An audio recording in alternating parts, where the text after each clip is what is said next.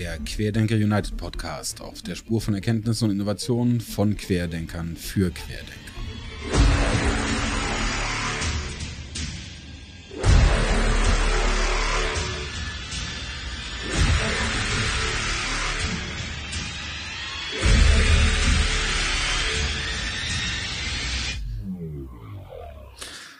Alexander, herzlich willkommen. Ähm, Hallo. Zum, zum, zweiten Mal. Wir hatten gerade die Situation, dass irgendwie irgendwas kaputt gegangen ist, deswegen fangen wir nochmal an. Kein ich fasse mal zusammen, wo wir gerade waren. ähm, magst du vielleicht dein, dein Intro nochmal machen, wie du zu dem geworden bist, der du bist? Und dann. Genau. Ähm, ja. Also ich äh, gebe nochmal kurz einen Abriss ja. äh, meiner bisherigen, äh, meines bisherigen Lebens. Äh, die Schnellfassung. Äh, geboren, 1970 in Bamberg. Sicher beeinflusst ein bisschen dadurch, dass meine Eltern einerseits aus Bamberg streng katholisch und andererseits aus dem Erzgebirge kommen im Osten, mein Vater nämlich. Ähm, ich bin seit ich drei bin dann in Augsburg äh, gewesen, zwischendrin mal noch fünf Jahre in München, aber mhm. ansonsten darf ich mich, glaube ich, inzwischen Augsburger. als Augsburger bezeichnen. ähm, noch ein, ein, Jahr in den USA äh, ist dazwischen. Die 11. Klasse habe ich als Austauschschüler in Washington, D.C. Äh, gebracht. Und bei der Frage, was hat mich zu dem gemacht, was ich heute bin, ist sicher dieses Jahr eins der besonders wichtigen, äh, auch ein Jahr, was mich wirklich bis heute äh, prägt und beeinflusst. Ja, und ansonsten Einfluss kommt sicher auch aus der Tatsache, dass ich ähm, als Kind viel in den Sommerferien in der DDR verbracht habe. Ähm, meine Großeltern haben da noch ein sehr schönes altes Herrenhaus bewohnt, was natürlich DDR-technisch ziemlich äh, runtergekommen war, aber mhm. für mich umso mehr ein riesiger Abenteuerspielplatz mit einem riesigen Grundstück ähm, eben im Erzgebirge. Und da hatte ich Freunde und eigentlich habe ich bis heute Freundschaften dahin. Das Erleben dieser Situation als Besucher in einen, ja, ich nenne es jetzt einfach mal, in eine Diktatur zu kommen, ohne direkt persönlich davon betroffen zu sein, aber miterleben zu können, wie Familienangehörige und Freunde in so einem System sich bewegen, dort leben und damit zurechtkommen müssen, ist sicher was, was mich prägt und was meine Wertschätzung für eine freiheitliche Lebensform und eine freiheitliche Gesellschaft mindestens befördert hat. Ja. Und äh, ja, jobmäßig bin ich Rechtsanwalt äh, in Augsburg, ähm, habe vier Kinder, äh, streng auf Quote geachtet, zwei Jungs, zwei Mädchen, weil mir früh äh, die Bedeutung dieser Gleichberechtigung Auf den Kommentar komme ich gleich auch noch. Aber klar geworden war und äh, ja, seit äh, September letzten Jahres gibt es auch noch neue Entwicklungen bei mir. Ich bin zum etwas engagierteren Hobbypolitiker geworden, weil ich für die FDP Augsburg als Bundestagskandidat nominiert worden bin und mich jetzt nach Kräften bemühe, einen äh, ordentlichen Job zu machen und vielleicht, wenn alles klappt, sogar im Bundestag zu landen. Wobei die Chancen, sagen wir mal, realistisch betrachtet nicht unfassbar hoch sind, aber ich werde sie nutzen. Aber da ändert sich gerade einiges in der politischen Landschaft, ja. Ah, jetzt ärgere ich mich gerade, weil wir haben bestimmt 20 Minuten gesprochen über deine Erlebnisse in der DDR und, und wie Grenzübertritte und so weiter und das alles war. Ähm, da steig mal ruhig nochmal ein. Ja, gerne. Also meine Frage war mhm. ja äh, eingangs mit, äh, inwiefern dich dein Erleben der DDR äh, auf deinem weiteren Weg gerade mit diesen freiheitlichen Gedanken ähm, eine mhm. Identifikation äh, erzeugt hat und inwiefern das beeinflusst hat. Ja, also das Thema DDR äh, beeinflusst mich oder ist in der, im Rückblick für mich äh, in mehrerlei Hinsicht prägend. Einmal natürlich ein, einfach aus diesen zum Beispiel Situationen wie Grenzübertritt oder wie, wie habe ich als Kind erlebt, diese Situation in so einem Land sich äh, zu bewegen. Für mich war es, wie gesagt, eigentlich eher unbelastet. Ich habe es nie als bedrohlich empfunden. Auch deshalb, weil meine Eltern da sehr lässig mit umgegangen sind und wir haben im Prinzip uns einen Sport draus gemacht, das Regime auszutricksen. ja, und ja. Äh, hatten aber natürlich auch kein persönliches Risiko, weil uns war bewusst, äh, die Wahrscheinlichkeit, dass uns ernsthaft was passiert, wenn wir als Besucher in der DDR irgendwie Blödsinn machen, ist gering. gering ja. Äh, nur als Beispiel, wir wussten zum Beispiel, dass äh, man, wenn man aus der DDR wieder in die Bundesrepublik zurückreist, dass an der Grenze die Grenzer nicht einfach Sachen beschlagnahmen und wegnehmen dürfen, die man da illegal dabei hat, ähm, sondern man hatte die Möglichkeit, das an der Grenze in Päckchen zu packen und wieder zurück an die Großeltern zu schicken, sodass nichts verloren geht. Mhm. Und also mein Vater hat vier andere Geschwister und äh, drei andere davon waren auch im Westen und es war ein regelrechter Familiensport, äh, aus diesem alten herrschaftlichen Anwesen da drüben irgendwelche Antiquitäten äh, über die Grenze zu schmuggeln. Äh, das Auto war in der Regel bei der Rückreise vollgeladen mit äh, Sachen, die verboten waren, angefangen von äh, Lederhandschuhen, die es äh, toll gab in der DDR und man musste ja immer dieses zwangsumgetauschte Geld irgendwie loswerden. Also mhm. hat man, mein Vater hat Noten gekauft, ja, der ist äh, Musiker, mhm. äh, hat Noten gekauft, da hatten die tolle Editionen, äh, Handschuhe, was weiß ich. Äh, und alles, was irgendwie interessant war, war natürlich auf dem Index, durfte man nicht mitnehmen. Mhm. Ähm, und äh, ja, an diesen Grenzübertrittssituationen war es dann halt einfach äh, ja, wie so ein Versteckspiel, mal gucken, was sie finden. Und das hat wirklich Züge angenommen, wo total dreist einfach über so einem antiken Möbelstück dann irgendein Tuch gelegt wurde und äh, wenn der Grenzer gucken wollte, hat man es genau so weit zurückgezogen, bis die Stickerei irgendwie gerade noch verdeckt war und hätte einen Zentimeter weiter wäre es aufgeflogen und aber war eigentlich alles egal, ja, weil mhm. schlimmstenfalls wären wir entweder zurückgefahren oder hat es halt zurückgeschickt. Mhm. Ja, und einfach nur sinnbildlich diese Situation für die Art und Weise, wie wir da drüben unterwegs waren und wie wenig mich das eben tatsächlich persönlich betroffen hat. Wie oft wart ihr drüben? Eigentlich jede Sommerferien. Jede Sommerferien. Ja. Und äh, auch später, als ich äh, selber einen Führerschein hatte, bin ich noch meine äh, Freunde besuchen gefahren da und mhm. wie gesagt, habe eigentlich bis heute leider sehr losen, aber guten Kontakt. Und ähm, ja, ich, also ich schätze diese Erfahrung im Rückblick sehr aus vielerlei Gründen, aber eben auch aus dem Grund, dass ich meine, ein bisschen mehr Verständnis zu haben dafür, wie auch ich nenne sie jetzt einfach mal die Ossis, auch wenn es bestimmt nicht korrekt ist, ja. aber wie die Ossis ticken, wie, was für eine, was für ein Erlebnis äh, Vergangenheit sie haben. Und ich glaube, ich kann mir ein Stück weit mehr als der Durchschnittswessi in bestimmte Situationen und bestimmte äh, Empfindlichkeiten auch da reinversetzen. Ja, und allgemein auch, ähm, ich meine, mein Gott, waren zwar Deutsche, aber sehr andere Kultur. Ähm, ja, klar, so viele Mentalitätssachen, die muss man äh, mit Situationen verbinden, die dort drüben halt Alltag waren. Ja. Äh, nur dann kann man das richtig einordnen, glaube ich. Und nur dann findet man auch Verständnis für bestimmte Sachen. Ja. Äh, geht andersrum natürlich genauso, aber ja, und die, äh, genau, wir hatten dann äh, kurz drüber gesprochen, dass äh, auch meine eigene Erfahrung zwischen unterschiedlichen Ländern, gerade wo online noch nicht und noch Telefonie damals alles noch nicht so leicht war. Es waren halt komplett unterschiedliche Welten.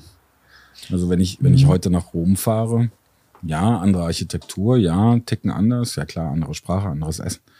Aber sehr, sehr ähnlich in vielen Grundzügen. Es hat sich doch sehr angeglichen, gerade zwischen den Metropolen. Mhm. Ähm, und bei den jungen Leuten, da merkst du nicht mehr so die massiven Unterschiede. Also mhm. ich merke sie nicht mehr. Ähm, ja.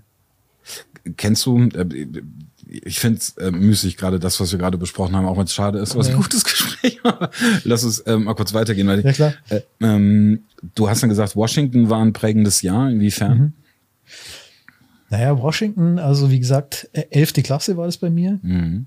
bis dahin war ich halt hier, äh, ich bin ein Waldorfschüler, äh, insofern in einer relativ äh, behüteten Umgebung aufgewachsen und es war auch jetzt nicht meine äh, Entscheidung und mein äh, super äh, privates Projekt unbedingt in, die, in der 11. Klasse einen Austausch zu machen, mhm. sondern auch so eine Idee meiner Eltern und ich habe es halt gemacht, ohne auch großartig mir gro äh, vorher Gedanken zu machen, was da wohl auf mich zukommt. Ja. Habe mich, hab mich in den Flieger gesetzt, bin losgejettet und also ich weiß noch, im Flugzeug äh, saß irgend so ein Typ neben mir, der meinte dann, ja, wie alt bist du? Dann war ich 17. Mhm. Dann habe ich gesagt, ja, ich bin 17, aber ich werde bald 18. Dann hat er gelacht und gemeint, du weißt schon, gell, da kannst du nicht mal ein Bier kaufen. Mhm. Das habe ich dem nicht geglaubt. Mhm. Also die Vorstellung, dass es in Amerika tatsächlich so ist, dass man erst mit 21 Alkohol kaufen kann, die war für mich noch im Flugzeug an Absurdität mhm. nicht zu überbieten. Ja, das konnte ich mir nicht vorstellen. Und einfach, ich bin mit der Vorstellung ins Flugzeug gestiegen. Äh, Amerika ist so wie Deutschland, nur dass die Leute da halt Englisch sprechen. Mhm. Ja? Mhm. ja, weil einfach dieser Effekt, ja, du siehst halt Filme und ja. so und du verbindest oder die, die, die kulturellen Unterschiede transportieren sich nicht ja. durch Filme. Das musst du erleben. Ja. Und ähm, so Kleinigkeiten wie, ähm, na, ich habe in der Gastfamilie gewohnt und hatte da so ein eigenes Dachkämmerchen. Super nette Leute, denen ich auch ewig dankbar bin ne, für das, was sie da äh, gemacht haben. Aber na, ich war dann da zwei, drei Wochen und irgendwann sagte am Abendessenstisch der Familienvater, zu mir, nachdem er ein sehr ernstes Gesicht aufgesetzt hatte. Also jetzt, Alexander, sag mal, was stört dich denn jetzt hier? Sag doch mal, was, was nervt dich so? Und ich wusste überhaupt nicht, was er meint. Ja. Und naja, es hat sich dann rausgestellt, ähm, immer wenn ich in mein Zimmer gegangen bin, habe ich die Tür zugemacht. Mhm. Und dieses Ding, Tür zu machen, hat halt dort eine völlig andere äh, Aussagekraft, nämlich lasst mich bloß in Ruhe, ich will mit euch nichts zu tun haben. Also Türe zu, und das ist auch in Büros zum Beispiel so ein Ding, ja, mhm. äh, hat einfach eine andere Bedeutung. Hier heißt es, wenn du in ein Zimmer gehst, äh, mach gefälligst die Tür zu, mhm. ja.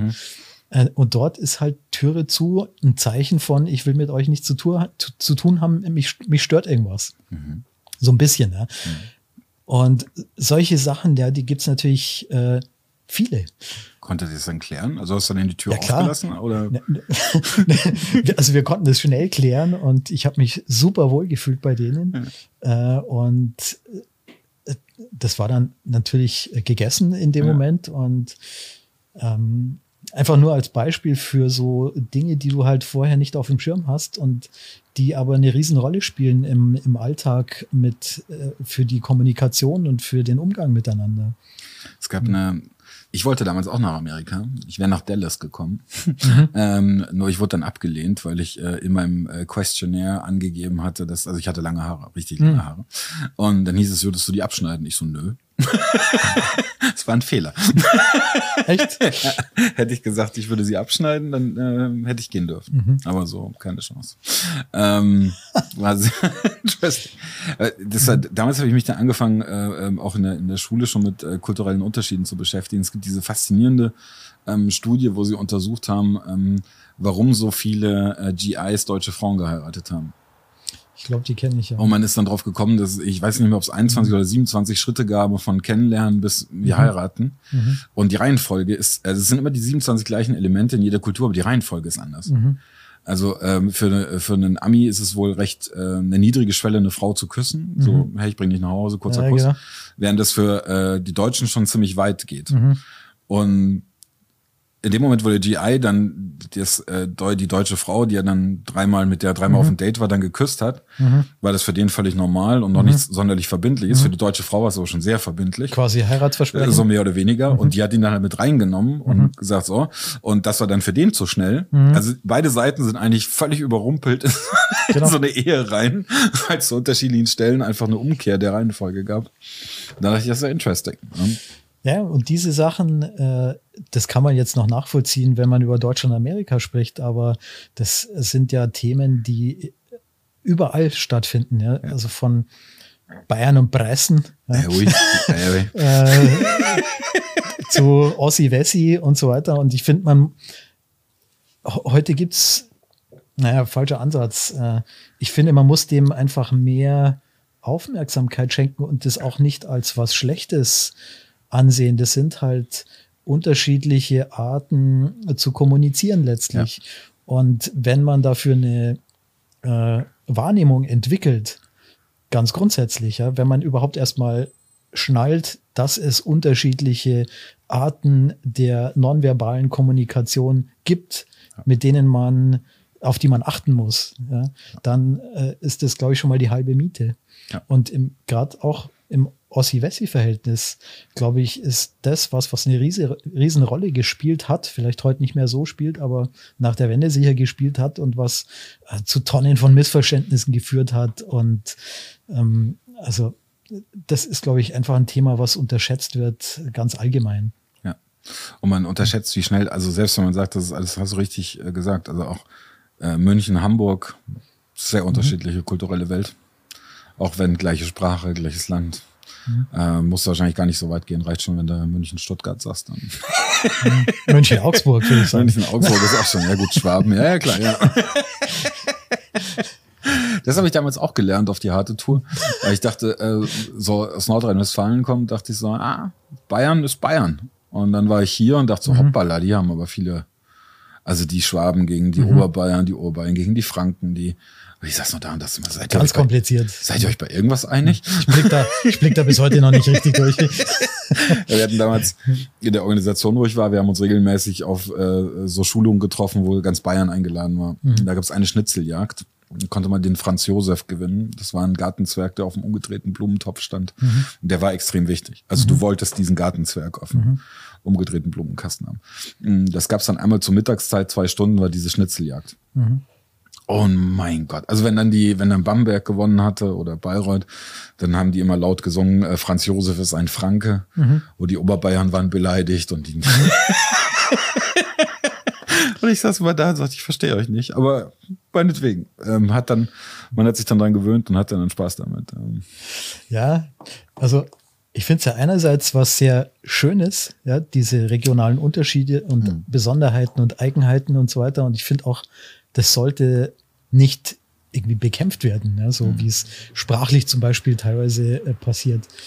Ähm, ist wertvoll. Ja, ja. Ist, ist wertvoll, sowas zu erhalten. Ja. Aber jetzt zum Beispiel auf einer politischen Ebene äh, finde ich es total grotesk, äh, dass es immer wieder diese Proports Bestrebungen gibt und diese Diskussionen mhm. über sozusagen Herkunftsrepräsentationen und solches mhm. Zeug, äh, also für mich widerspricht es eigentlich dem Grundgedanken einer freiheitlichen, repräsentativen Demokratie, ja, mhm. weil es ist eigentlich das Gegenteil davon. Es ist äh, so eine Art Stammesdenken und so eine Art Denken in einem System, wo sozusagen jede gesellschaftliche Gruppe irgendeinen Repräsentanten schickt, aber nicht sozusagen ausgewählt wird nach Ideen und nach Überzeugungen, äh, von denen sich der Einzelne äh, selber äh, oder zu denen sich der Einzelne bekennt oder von denen der Einzelne begeistert ist, sondern es ist was, was im Prinzip ja, wie beim Rassismus, ja. Es ist was, du bist in, in was reingeboren und kannst es nicht ändern.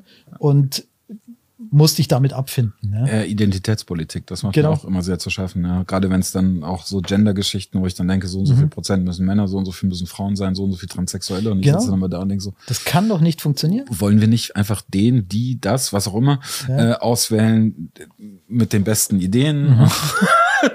und das nicht am Geschlecht festmachen oder an, an der Herkunft oder an der Hautfarbe. Oder Ja. kapi ich kapiere es auch nicht. Andererseits, ich bin ja ein äh, weißer Mann, äh, insofern kann ich, ich kann es ja eh nicht verstehen. Ja, genau, die, dieses heiße Eisen fassen wir später an, würde ich sagen. Ja, aber tue ich mich auch wahnsinnig schwer. weil Vor allem mein Denken halt überhaupt so nicht ist. Also ich denke auch in meiner Firma, äh, in den Führungsrollen sind alles Frauen. Ja, Aber ich, das hilft dir leider gar nicht. aber ich habe überhaupt nicht, ich, ja, ich habe aber nicht eingestellt, weil es Frauen sind, sondern weil ich der Meinung war, dass sie für den Job, der da gemacht werden muss, die besten Qualifikationen hatten und auch den Charakter, der am ehesten zu der Aufgabe passt. Ja.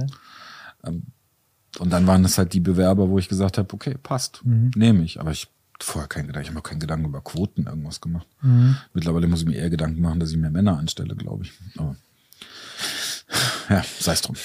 Kommen wir nachher zu. Jawohl. Okay. Aber, aber Ja. nochmal, weil den, die Gedanken, äh, den finde ich, äh, oder dieses Thema finde ich, finde ich wichtig, weil ich das jetzt auch ähm, in meinem, in diesem politischen Kosmos, in den ich jetzt hineinkomme, äh, erstaunlich finde, wie ausgeprägt teilweise dieses ähm, Herkunftsproports-Thema noch eine Rolle spielt. Ja. Also in der CSU ist ja bekannt, ja, wie die da sehr drauf äh, gucken.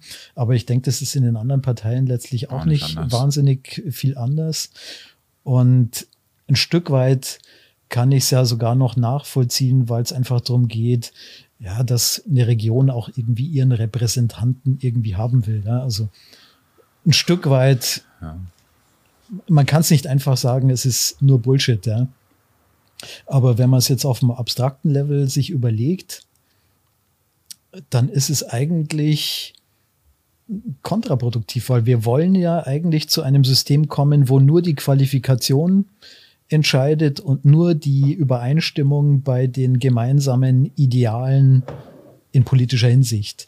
Ja, und dieses Proportsthema oder, oder Geschlechterthema und so weiter, das sind ja eigentlich alles Themen, die dem entgegenlaufen. Ja, also das ist interessant. Ich meine, spätestens ganz an der Spitze, wenn du jetzt einen Bundeskanzler hast, ähm, hat, der hat eine Herkunft, aber ich gehe davon aus, der denkt für alle. und nicht nur für, für seine. So. Und dann denke ich mir, okay, wenn das an der Spitze möglich ist, dann muss es eigentlich auch darunter möglich sein. Ähm, und ich finde es immer etwas. äh, Ich, also selbst wenn die Unterschiede da sind, kulturell, sprachlich und so weiter, auch zwischen den einzelnen Städten, ähm, aber ich finde die Menschen, also die Sorgen, die Nöte, die, die Vorstellungen sind bei den Menschen sehr ähnlich. Das ist alles ein gewisser Bedarf nach Sicherheit, ein gewissen Bedarf nach Sozialität, nach Anerkennung, nach äh, Selbstverwirklichung. Ähm, Armut findet man nicht gut, Krankheit findet man nicht gut. So, die im Grunde ist das alles sehr einheitlich. Dann differieren die Meinungen, wie man das erreichen kann. Und darüber diskutiert man. Aber da sitze ich oft da und denke mir so, ja, also wenn jetzt jemand eine schlagende Idee aus Bamberg hat oder aus Bayreuth oder sonst wo, das ist für mich ja völlig in Ordnung. ist mir eigentlich wurscht, dass ich jetzt halt in München wohne. Ähm, und es muss jetzt nicht ein Münchner auf den Posten kommen, weil er Münchner ist. Der, aber der, das ist, Man wird es nicht, man wird's nicht ganz beseitigen können und es ist vielleicht auch ein Stück weit irgendwie berechtigt, diese Themen mit zu berücksichtigen. Ja? Ähm, aber aber es muss ein, es muss auf einem gesunden Level bleiben und darf nicht zu sehr in den Vordergrund äh, gedrängt werden. Ne? Diese, diese unveränderlichen, sozusagen geburtsabhängigen äh, Merkmale, die man mitbringt. Nein, es ist fatal, weil eine Tyrannei, ein Potenzial für Tyrannei darin liegt. Das ist bei der, bei der geografischen Herkunft noch gar nicht mal so äh, evident, wie es äh, gerade bei Geschlecht oder bei, bei äh, ähm, ähm, Hautfarbe ist. Aber diese Vorstellung, dass nur weil ich, also nur weil ich äh, schwarz bin, nur weil ich schwul bin, nur weil ich lesbisch bin, nur weil ich eine Frau bin, ähm, dass das irgendwie deswegen dem Argument ein größeres Gewicht beimisst, die ist für mich absurd. Ähm, und auch bisweilen die, die Versuche der, der äh, Angleichung, der Gleichmacherei. Also äh, Opportunity of Outcome ist das, was ja oft angestrebt wird. So. Äh, äh, dabei geht es eigentlich um ähm, Equality of Opportunity. Also die Möglichkeiten müssen für Genau. alle gleich sein. Ähm, und was dann auch das macht, ist individuelle Befähigung, ist Charakter. Ähm, nur oftmals habe ich auch, in Amerika ist es weitaus ausgeprägter, die Diskussion, als in Deutschland ist, aber Amerika ist oftmals kulturell ein paar Jahre voraus. Ich fürchte, ja. Ja, ich, ich beobachte, dass es immer weiter rüberschnappt, mhm. äh, überschwappt. In, in England, wo nochmal so eine Zwischenstation ist, die sind auch so gerade ganz gut dabei, diese Diskussion zu führen, wenn sie der Brexit nicht so ablenken würde. Mhm. Ähm, aber ähm, also mir macht das etwas Gedanken. Weil ich. Geht mir auch so. Mir ist es also auch die Vorstellung, gerade als, als, ich finde das immer, ich benutze immer sehr gern plakative Beispiele und ich hoffe, dass nie einer das in diesem Podcast hört, weil dann kriege ich bestimmt irgendwie Ärger. Aber, äh, ist ja der unter uns. Ja, äh, genau. Aber ich sitze auch da und denke mir so, okay, irgendwann gab es mal so eine Bewegung, wo gesagt wurde, Männer dürfen nicht mit breiten Beinen in der U-Bahn sitzen, weil mhm. das irgendein Gefühl belästigt, was ich nicht ganz verstanden habe. Ähm, wo ich dann da saß und dachte, okay, das sagen hauptsächlich Frauen. Mhm. Also sie sagen, wie es für mich zu sein hat in meinem Manspreading. Körper. Ja, Manspreading, mhm. genau. Wie es für mich zu sein hat, in meinem Körper zu stecken. Mhm. Wenn ich aber umgekehrt hingehe und sage, ich mache jetzt ein Gesetz, wie wir mit äh, Abtreibung umgehen, dann bin ich ein böser, schlechter, weißer Mann, der Sexist ist. Und ich sitze da und denke mir, ja, aber ihr macht das umgekehrt ja genauso. Also, wenn ihr für euch beansprucht, ihr bestimmt über euren Körper, alles in Ordnung, bestimme ich auch über meinen. Und wenn ich breitbeinig da sitzen will, weil da ist vielleicht auch was im Weg. Ähm, das vielleicht Gründe. Ähm, also hört auf mir zu erklären, wie es in meinem Körper ist. Ähm, und bisweilen sitze ich da da denke, was, eine unnötige Diskussion. Ähm, mhm. sie wird dann gerne geführt. Ich verstehe sie hinten und vorne nicht. Ähm, und ich habe auch irgendwo die Nase da, davon voll, dass immer andere Leute meinen, mir erklären zu müssen, wie ich mein Leben zu leben habe. Ja, ich mache es umgekehrt genauso wenig. Also also man kann dann anfangen zu diskutieren, wenn es irgendein Argument gibt, warum jemand anders davon in seiner Lebensweise oder Freiheit wirklich beeinträchtigt ist. Und zwar ja. jetzt irgendwie ernsthaft. Ja. Dann, dann kann man drüber reden. Aber wenn es nur um irgendwelche Befindlichkeiten geht, dann äh, finde ich auch, äh, das ist keine Grundlage, um anderen zu erklären und zu vorzuschreiben, wie sie sich äh, zu verhalten haben. Ne? Ja, der Freiheitsgedanke. Also mhm. solange ich mich so verhalte, dass es andere Menschen die Freiheit nicht einschränkt, ist mhm. es soweit in Ordnung oder keinen Schaden anrichtet oder oder oder. Mm, der Rest ist äh, auch irgendwo Toleranz gegenüber dem Anderssein. So dem ja. Andersdenkenden als auch dem anderen Seienden. Ähm, aber bisweilen, also auch die Vorstellung, dass, ähm, dass einzelne Menschen wissen, was gut für andere ist, finde ich mhm. immer sehr irritierend. Ähm, ich komme mit mir selber bisweilen schon nicht ganz klar. Ich wüsste jetzt überhaupt nicht, also wenn ich dir jetzt versuchen würde, irgendwie einen Ratschlag zu geben, wie du ein Leben zu leben hast, würde ich mir denken, wie soll ich das denn machen? Mhm. Ähm, aber ähm, es gibt Interessengruppen, die sind sehr laut, die sind zwar eine Minorität, aber irgendwie orientieren wir uns danach und damit verstehe ich die Politik bisweilen nicht ganz. Ja, also das ist erstaunlich. Tatsächlich jetzt nehmen wir mal ein Extrembeispiel äh, auf Twitter, ja. Ähm, das ist ja doch relativ deutlich, dass da so bestimmte gesellschaftliche Gruppen sehr dominant sind und scheinbar da auch eben entsprechend Gehör finden oder sich eine Macht verschaffen, die Diskurse zu bestimmen, ja. die ganz erstaunlich ist und die, wenn man ich sag mal, im echten Leben äh, Diskussionen führt, wenig Widerhall finden. Ja. Und ähm, nur warum knicken hm. Politiker an der Stelle so oft ein? Also Mhm. Ganz provokativ formuliert, mhm. aber ähm, ich denke mir, okay, wir wissen irgendwann, dass das jetzt nicht die Mehrheit ist. Wir wissen, dass ein Einzelner, also bisweilen, was sich alles entschuldigt wird und was alles ja. an Rücktrittsforderungen im Raum steht. Mhm. Ich denke so, ja, also wer, wer hat denn, hm, anders formuliert, jede Diskussion erfordert, dass ich jede Diskussion über Themen, die wichtig sind, führt irgendwann dazu, dass sich irgendeine Seite provoziert fühlt. Sonst kommst du mhm. in der Diskussion nicht weiter, weil es eine bestehende Meinung angreift, wenn es ein bestehendes Bild mhm. angreift, was auch immer. Gehört aber zur Diskussion dazu. Mhm. Wenn wir nur darauf achten, dass es dem anderen wohl äh, gut geht und mhm. dass man sich bloß nicht irgendwie angegriffen fühlt, mhm. kommen wir in keiner vernünftigen Diskussion in irgendeiner Form weiter. Sehe ich auch so. Also, also dieses Thema Toleranz, ja. erstmal auch was aushalten zu können, dass jemand anders eine andere Meinung hat ja. und überhaupt mal den Schritt zu schaffen, verstehen zu wollen, was der andere eigentlich sagen will. Ja. Das ist ja schon eine Hürde, über die viele gar nicht mehr drüber kommen. Ja? Also diese Bereitschaft, verstehen zu wollen, was der andere eigentlich meint. Ja? Und nicht nur auf Reizworte anzuspringen, die der andere ausspricht. Das sind ja zwei unterschiedliche Sachen. Ja? Und äh, da da hakt's ja. Und ich denke, so ein Ding wie Twitter ist natürlich äh, optimal geeignet, äh, diese äh, Reizwortmechanismen zu verstärken. Und teilweise ist es ja aus diesen kurzen Messages gar nicht wirklich verständlich, was jemand meint. Also mir geht's oft so, dass ich Posts lese zu kontroversen Themen und nicht weiß, also ist das jetzt ironisch? Meint er das ernst? Ähm, ist es eine Meinung, die ich bis jetzt noch nicht auf dem Schirm habe und jetzt aus diesem kurzen Text heraus gar nicht verstehe, was der eigentlich sagen will. Ja. Ähm, also du äh, machst da irgendeine Exegese von irgendwelchem Bullshit ja. äh, und das, das funktioniert so zum Teil einfach nicht. Ja? Aber der Mechanismus, der dann oft läuft, ist natürlich, dass die Leute sich einfach nur noch darauf verlegen, ähm, Reizworte wahrzunehmen und dann ihren Post als Antwort dazu zu schicken. Da, da kommt dann, du kannst auf Twitter nicht wirklich eine Diskussion führen. Nee. Eigentlich, gell? Ja, und dazu liegt auch eine interessante, äh, natürlich biochemische äh, Reaktion dahinter. Ähm, das Like löst eine, eine Befriedigungssituation mhm. aus. Hm, das heißt, je provokanter ich formuliere und desto mehr meine Peer Group das mhm. leicht, desto bestätigter fühle ich mich. Mhm. Dass ich dabei so ziemlich jede Regel eines vernünftigen Diskurses ignoriere. Mhm. Ja. Also ich, ich, ich gebe zu, ich hab, ich bin zwar seit, ich weiß nicht, 2015 auf Twitter, aber ich habe das nie wirklich genutzt und jetzt habe ich mich berufen gefühlt ja. oder verpflichtet gefühlt, äh, als äh, Hobbypolitiker mich da mal ein bisschen äh, stärker mit zu befassen und auch mal ein bisschen ja, mitzuspielen. Ja. Und habe tatsächlich ähm, bei der einen oder anderen kontroversen Diskussion auch mal irgendwas angemerkt.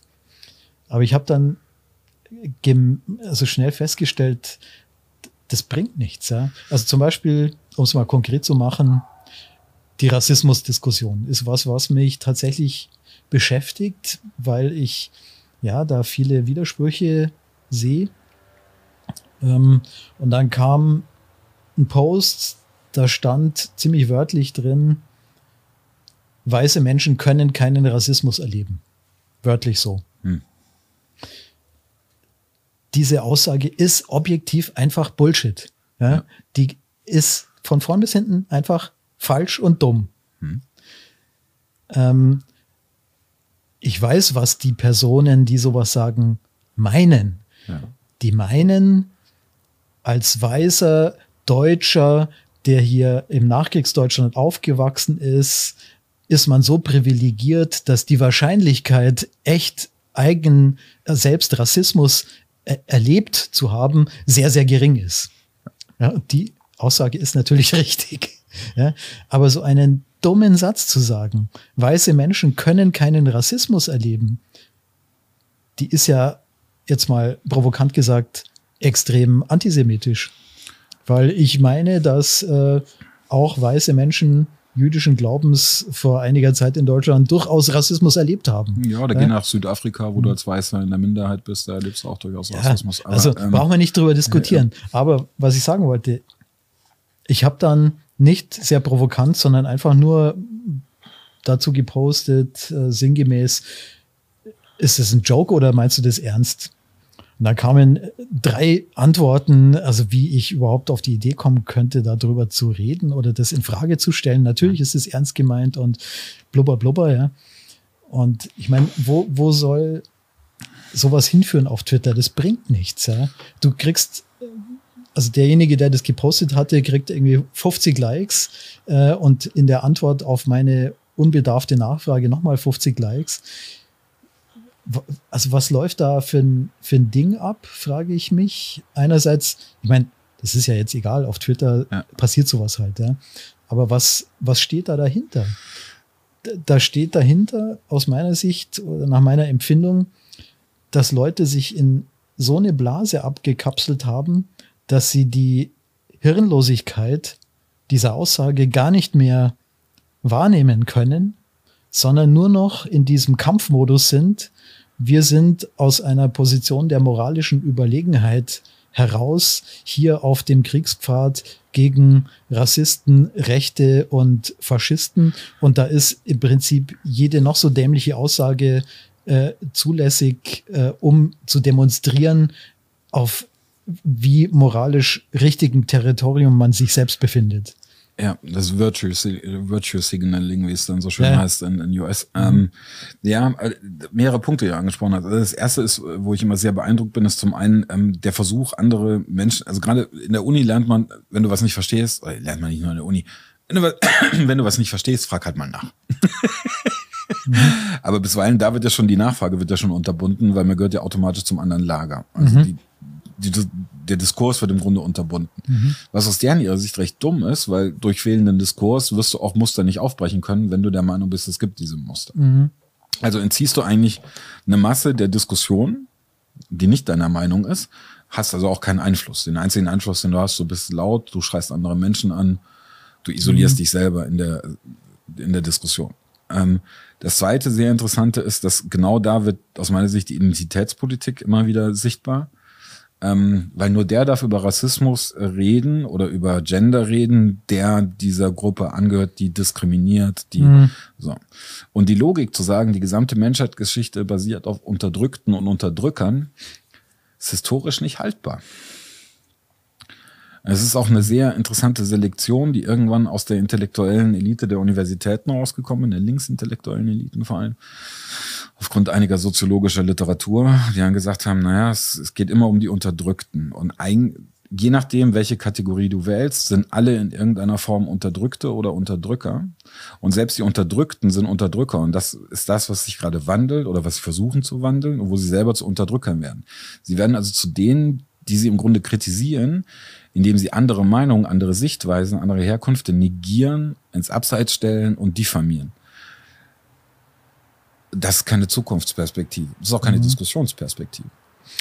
Es ist nur extrem schwierig, dagegen zu argumentieren.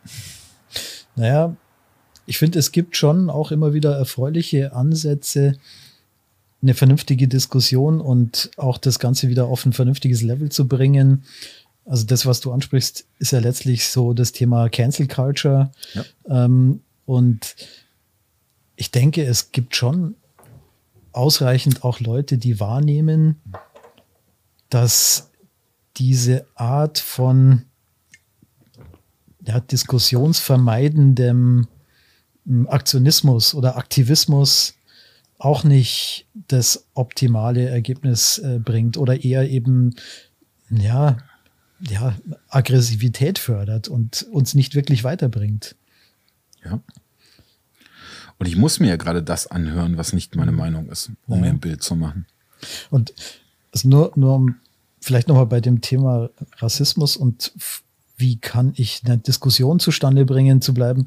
Also auf Twitter habe ich, habe ich gemerkt, das wird hier nichts. Ja?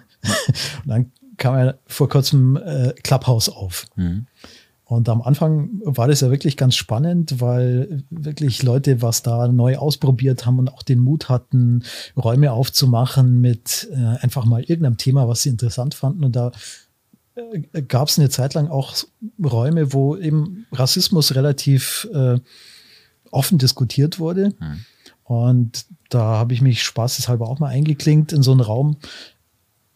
Ich denke, da waren vielleicht so 100 Leute oder sowas. Und auf dem Podium eigentlich, so wie ich es wahrnehmen konnte, überwiegend schon Leute, die, sagen wir, aus einer gewissen persönlichen Betroffenheit mitdiskutiert mhm. haben. Ähm, und ich da doch relativ auffällig als alter weißer Mann äh, in der Runde äh, aufgepoppt bin. Aber ich habe mir gedacht, ich versuche jetzt einfach mal, ob es gelingen kann, hier jetzt auch mal, sagen wir mal, ein paar Aspekte anzusprechen, die vielleicht jetzt nicht 100% dem entsprechen, was da gerade so Konsens ist in der Diskussion. Ja.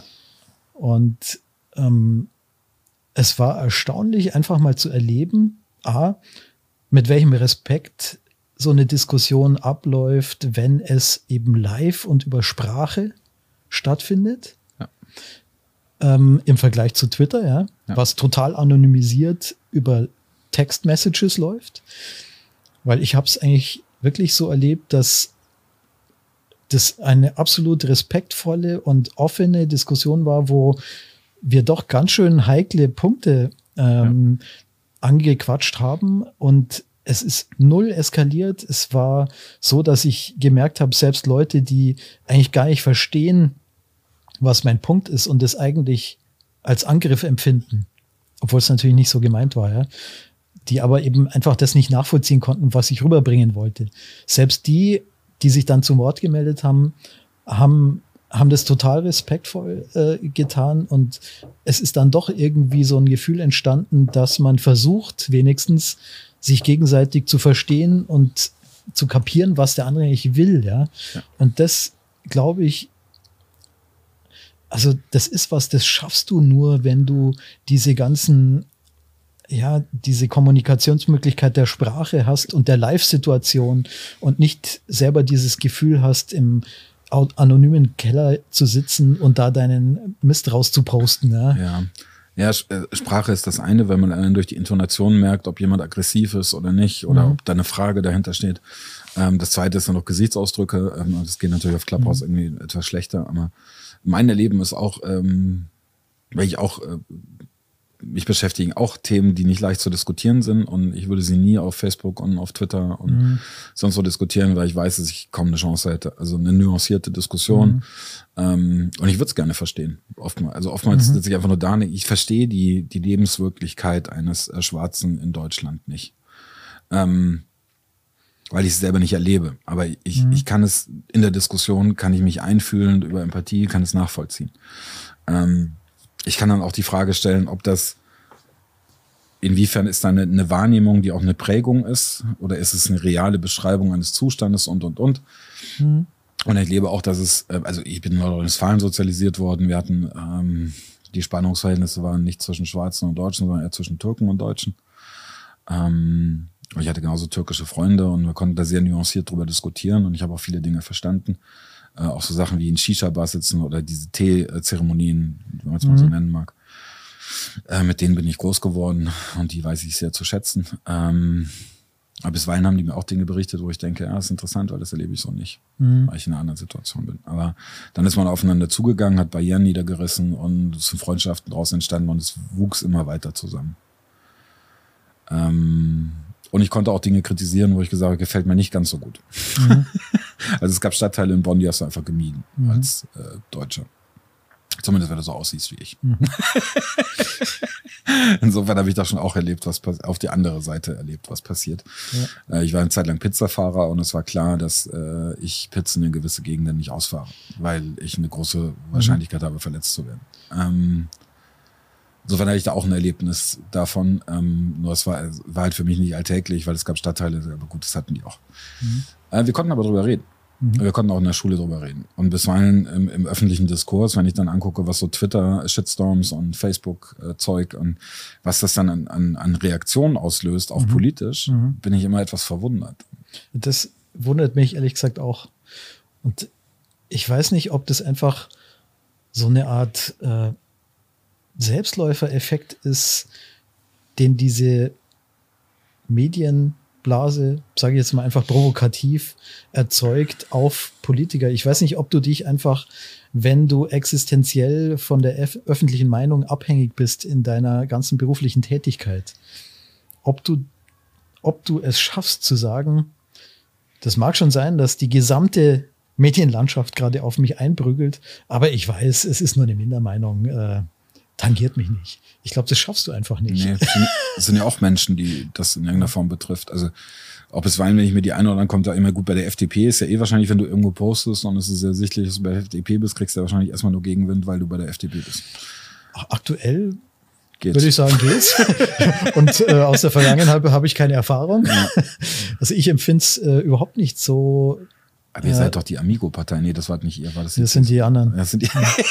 nee, warte mal, was seid ihr? Das ist der, der schwarze Filz, aus dem die Masken sind. ja, genau. Die, die, ihr seid doch die Möwenpicks. Nee, was wart ihr nochmal? Ich, äh, äh, ich glaube, äh, die, entweder die Hotelierspartei. Ja, hm? ja, ja. Das war doch Möwenpick, oder? oder? Das war doch die Überschrift. Kann sein, ne? ja. Habe ich schon verdrängt. Ja, ich auch. War ich nicht aktiv. Ja, aber das ist interessant. Also mich beschäftigt auch viel die Frage, wie man den Diskurs wieder ein bisschen, äh, gerade in der öffentlichen ähm, wieder ein bisschen beruhigt und mal wieder zu, zur Vernunft zurückkehrt. Ähm, mir scheint, aber das ist vielleicht eine Qualität unserer Zeit. Wir hören äh, oft auf die Empörten. Mhm. Und in meinem naiven Weltbild ist immer so, wenn ich zurückdenke, so in meinem Leben, wenn ich mal empört war, ähm, dann kam immer irgendwer und hat gesagt, jetzt reißt du dich mal zusammen, hörst auf empört zu sein, nimmst dein Leben in die Hand und gestaltest es so, wie du es für richtig hältst. Mhm. Das war immer sehr heilsame Aussagen, auch wenn ich im Moment immer ziemlich blöd fand. Mhm. Ähm, damit will ich nicht sagen, dass jeder, der empört ist, ähm, keinen validen Punkt hat. Mhm. Das kurz einzuschränken. Aber ich denke mir oft, diese, diese Vorstellung, mit, mit Safe Spaces und Trigger Warnings, dass es oh. nicht darum geht, empört, also dass der Schutz vor der Empörung das mhm. anzustrebende Ziel ist, liegt in meinen Augen ziemlich falsch, weil jede Form der Entwicklung, auch jede Form der, des Umgangs mit einer provokanten Meinung oder mit einer anderen Meinung damit verhindert. Mhm. Also eigentlich züchten wir eine, eine Generation oder eine Kultur, die nicht lebensfähig ist. Ja. Weil ich, ich die ganze Zeit nur aufpassen muss, dass ich bloß keinen empöre. Und ich finde dann immer mhm. Professoren ganz, ganz nett, die dann sagen, naja, wir sitzen vor 800 Studenten, die sind so Anfang 20 äh, oder äh, Ende ihrer Zehnerjahre. Ähm, und je nachdem, was sie sagen, hagelt Beschwerden. Mhm. Also machen sie sich vor mehr Gedanken darüber, wie sie etwas sagen und welche mhm. Themen sie überhaupt ansprechen, weil sie mhm. nicht irgendwo hin zitiert werden wollen, um sich zu rechtfertigen. Und mhm. damit unterbindest du freie Meinungsäußerung, du mhm. unterbindest äh, wissenschaftlichen Fortschritt, du richtest so einen gigantischen mhm. Schaden an, nur weil du selber nicht empört sein willst. Ja, das ist ein echtes Problem, weil du kannst natürlich in jedem Gespräch und in jeder Diskussion auf jede Frage damit reagieren, dass du erstmal angreifst, wie es gesagt wurde. Ja. Und damit kannst du locker einen zweistündigen Podcast füllen, allein mit der Diskussion über die erste Frage, äh, ob die richtig oder falsch gestellt ja. war. Ja, könnte man vielleicht auch mal ein Format daraus machen. Dann noch die, dann mhm. zweite ist, du greifst die Begriffsgeschichte an. Genau. Und das ist auch was, ähm, wo ich Wege suche, um das zu vermeiden. Also es geht da schon los bei, bei dem ganzen Agenda-Sprech, ja. den, den ich selbstverständlich verweigere, was nicht bedeutet, dass ich nicht sage, äh, Bürger oder Bürgerinnen oder Bürger und Bürgerinnen oder sowas. Also es geht da schon drum, die Sprache so zu ändern, dass sich keiner ausgeschlossen fühlt und auch Gepflogenheiten anzunehmen, die angebracht sind jetzt durch einfach gesellschaftliche Entwicklungen. Ja, aber halt irgendwie dieses abgesetzte Innen oder so, das wird mir zumindest auf absehbare Zeit nicht über die Lippen kommen, glaube ich. Ja, bin ich bei dir. Aber das, ich habe neulich mal formuliert, also ähm, es gibt keine Genus-Kasus-Kongruenz im Deutschen. Das heißt, die Aussage der Bundeskanzler, Bundeskanzler der Bundesrepublik äh, Deutschland ist Dr. Angela Merkel ist völlig korrekt. Mhm. Ähm, und wenn ich sage, Einstein war eine Koryphäe der Physik, ist er noch lange keine Frau. Äh, wenn wir dieses Sprachgefühl uns mal wieder herholen könnten, mhm. weil das Interessante ist, dass die Bedeutung hinter den Begriffe muss sich an, hinter den Begriffen muss sich anpassen, nicht der Begriff selbst. Mhm. Aber das verstehen die auch nicht. Also selbst wenn wir jetzt, wenn wir sagen würden, äh, wenn ich die These akzeptieren würde, was ich nicht tue, dass ähm, die Geschichte der Menschheit eine Geschichte des Patriarchats ist, was ziemlich fernab jeder historischen Realität ist. Ähm, weil sowohl Männer und Frauen, 99,9 Prozent Männer und Frauen waren historisch unterdrückt durch irgendwelche Fürsten, Herrscher, sonst irgendwas. Ähm, und wir haben immer kooperiert mit einer Aufgabenaufteilung, äh, die der Sache diente und nicht geschlechtsspezifisch, äh, nicht geschlechtsspezifisch war. So. Aber wenn ich das jetzt mal annehmen würde und sagen würde, ich akzeptiere diese These und ich mache Frauen also sichtbarer, indem ich sage Bürger und Bürgerinnen, sitze ich da und denke mir, ja, wir haben Begriffe geändert, aber wir haben nicht die Einstellung dahinter geändert. Wenn ich aber sage, es gibt den Bürger einen Begriff oder der Bürger und darunter ist aber sind alle gefasst, die Bürger sein können. Männer, mhm. Frauen, Kinder, wenn du es abstufen willst, Transsexuelle, alles. Dann bist du eigentlich in einem, dann hast du einen Begriff für alle. Das finde ich immer sehr angenehm. Also diese Spaltungstendenz, mhm. ich finde es auch immer komisch, dass im Moment also ich finde es seltsam, wenn es nur äh, männliche Veranstaltungen gibt. Ich finde es genauso seltsam, wenn es nur weibliche Veranstaltungen gibt. Und ich finde es noch seltsamer, dass gefeiert wird, dass es nur weibliche mhm. Veranstaltungen gibt. Wo ich mir denke, ja gut, das ist Spaltung par excellence. Warum wir das feiern, ist mir ein Rätsel. Dann heißt es Empowerment of Women. Ich, mhm. Bin ich dafür? More power to you, aber bitte alle. Mhm.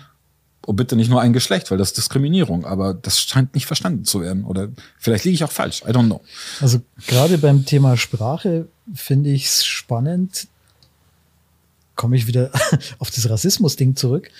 ähm, da läuft da die Diskussion darüber, ob es überhaupt darauf ankommt, welche Bedeutung der Sprechende dem Begriff zumisst. Ja, es gibt ja, ja, durchaus die Meinung, dass das völlig irrelevant ist, wenn ich einen Begriff verwende, kommt es ausschließlich darauf an, nach dieser Meinung, ja. wie er vom Empfänger empfunden wird. Ja. ja. Also du darfst eine Personengruppe sozusagen, kannst du bezeichnen, wie du willst. Äh, es ist völlig egal, wie du die bezeichnet, wenn die sich von dem Begriff, den du verwendest, egal ja. mit welcher Absicht, ja. angegriffen fühlen, ja. bist du Rassist. Ja, und damit hast du die subjektive Deutungshoheit bei dem anderen und kannst sie eigentlich, sie können dir, sie können dich mundtot machen, weil sie es immer so interpretieren können, wie sie es gerne hätten. Das ist das eine. Das finde ich aber noch gar nicht mal das Hauptproblem, sondern das Hauptproblem finde ich, dass eigentlich mit dieser Argumentation äh, den Wörtern die Bedeutung genommen wird. Ja? ja? Weil du kannst ja jetzt gar nicht mehr sicher sein, wenn du was sagst, welche Bedeutung das hat, was du sagst. Also es kommt ja gar nicht mehr dra drauf an, ja, was klar. in deinem Kopf ist ja. und was du ausdrücken willst. Also wenn du das konsequent weiterdenkst, kannst du Sprache als Konzept eigentlich abschaffen. Und das geht ja in vielen Bereichen, also diese ganze, äh, sagen wir mal, Geschlechts, ähm, Gleichheitsdiskussion, die kann ja nicht zu Ende sein beim Männer-Frau-Thema. Ja? Das ist ja der, der Urkonflikt dieser ganzen Diskussion, ob ich jetzt männlich-weibliche Endungen über irgendwo verwende. Ja? ja? Wenn, wenn wir Konsens darüber haben, dass es mehrere Geschlechter oder mehr als zwei Geschlechter gibt, dann gibt es ja keinen Sinn äh, zu sagen, ja, äh, die die nicht männlich und weiblich sich empfindenden, die sind aber jetzt im weiblichen äh, mit integriert oder in der neu erfundenen Wendung und so.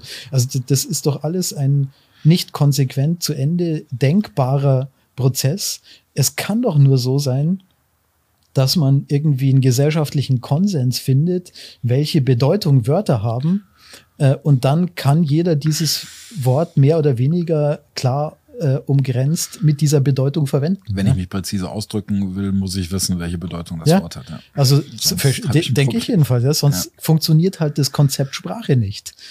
Ja, aber das ist ja der, der Kampf, der da bisweilen geführt wird, ähm, ist ja genau diese, die Deutungshoheit über diese Begriffe zu erlangen und sie anders zu deuten, als man annimmt, dass sie allgemein verständlich sind. Ja, de den Kampf kann ich ja auch führen, wenn zumindest mal klar ist, dass es sozusagen auf den Sprechenden ankommt und seine Intention mit Wörtern, ja. ja dann kann ich sagen, der verwendet jetzt das, den Begriff X äh, mit der Intention, weil die gesellschaftliche der gesellschaftliche Konsens lautet, dieser Begriff wird grundsätzlich so verwendet und wenn er den einsetzt, dann ist klar, dass er das auch damit meint, mehr oder weniger. Ja? ja. Aber wenn ich schon grundsätzlich sage, das ist völlig wurscht, was der meint und es gibt auch keinen Konsens, sondern es kommt einfach nur darauf an, was der Empfänger dem Begriff für eine Bedeutung zumisst, dann funktioniert es halt nicht.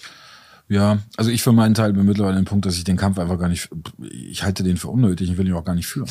Und mir wäre es eigentlich sehr lieb, dass sobald jemand sagt, da ist ein Kampf, dass wir einfach sagen, nö, also stell dir vor, es ist Krieg und keiner geht hin. Ja? Äh, wenn einer kommt mit der Idee, Fußgängerzone in Flaniermeile umzubenennen, dann sitze ich einfach da und sagt, Diskussion müssen wir nicht führen, ist Quatsch. Ähm, oh, dann ist man wieder empört. Dann sage ich, ja, dann sei mhm. halt empört. Komm damit klar. Ja, ich bin den ganzen Tag empört.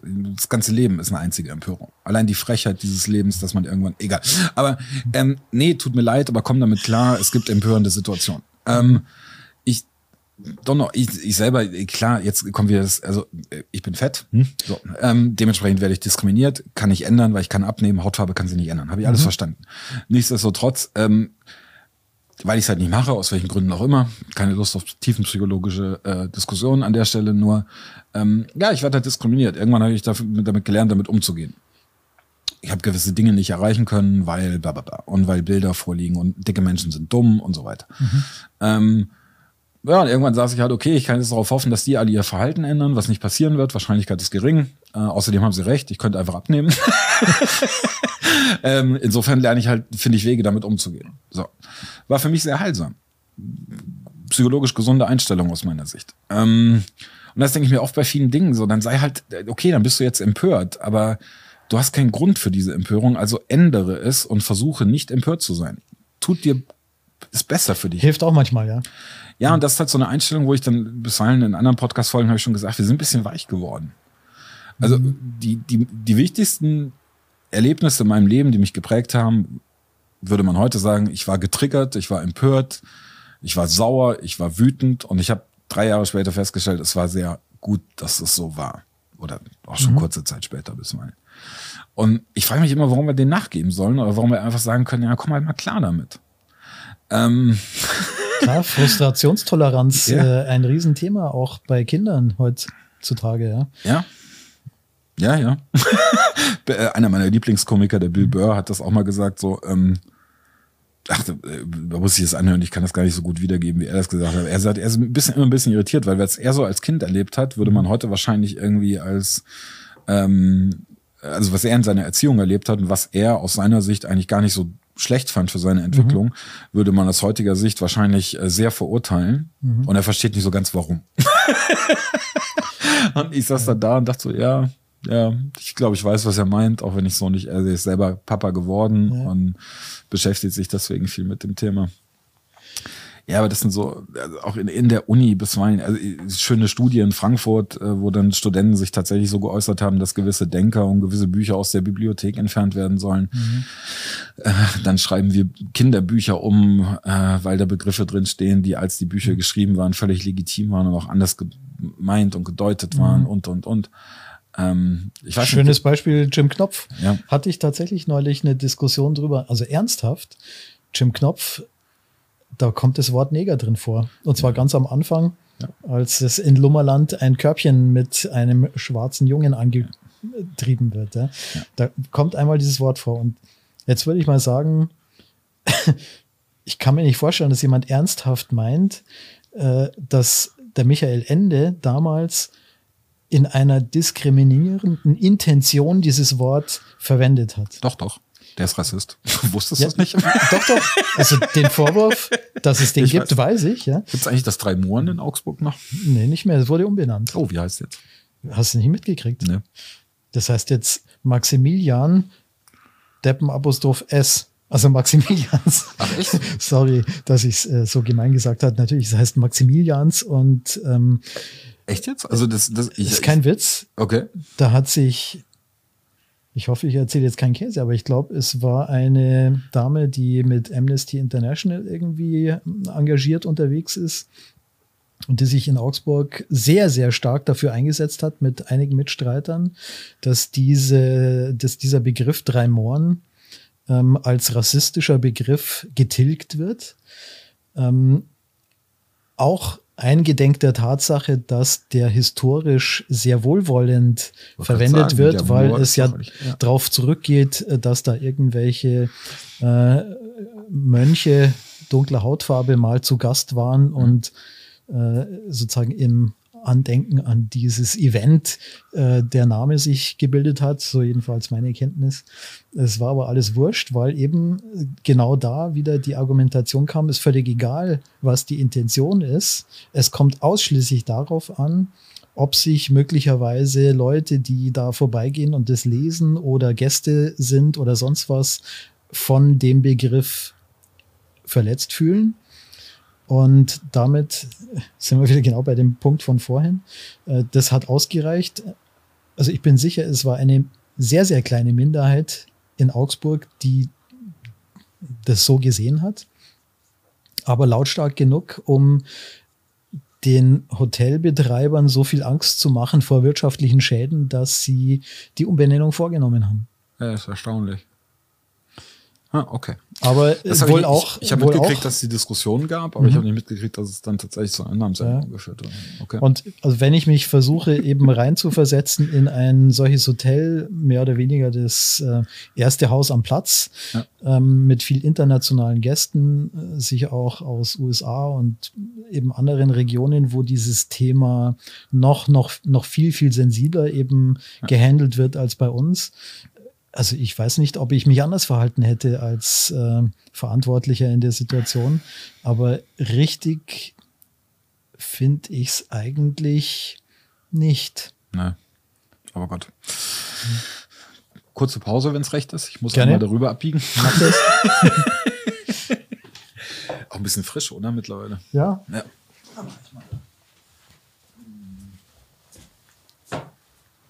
Ja, ja, ja. ハハハハ。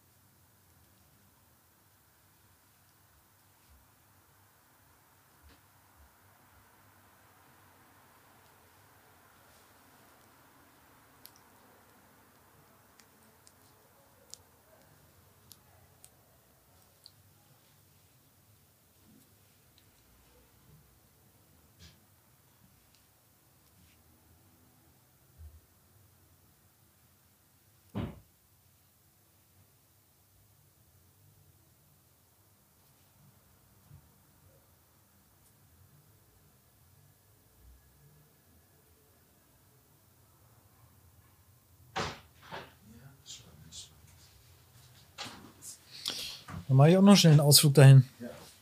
willst du noch so einen? Einen hätte ich noch. Oh, erstmal weg, danke. Ich stelle ihn mal hin, mal gucken, was passiert. Ja. Licht ist. Äh, auch so in.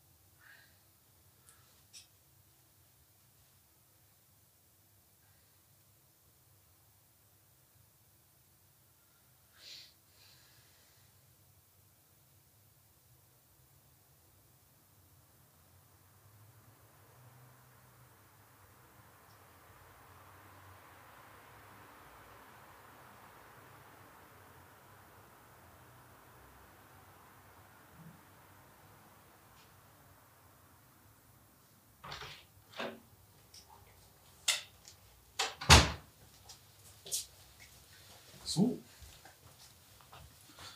Noch lustig oder? Oh, logisch. Ja, na logisch. Wie liegt man zeitlich überhaupt? Äh, Stunde.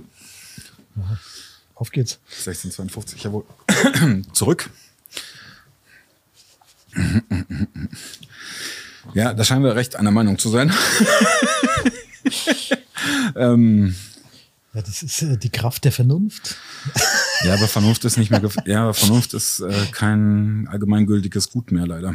Ähm, weil die, die Position, die, äh, also wenn man mit denen redet, die halten sich auch für vernünftig.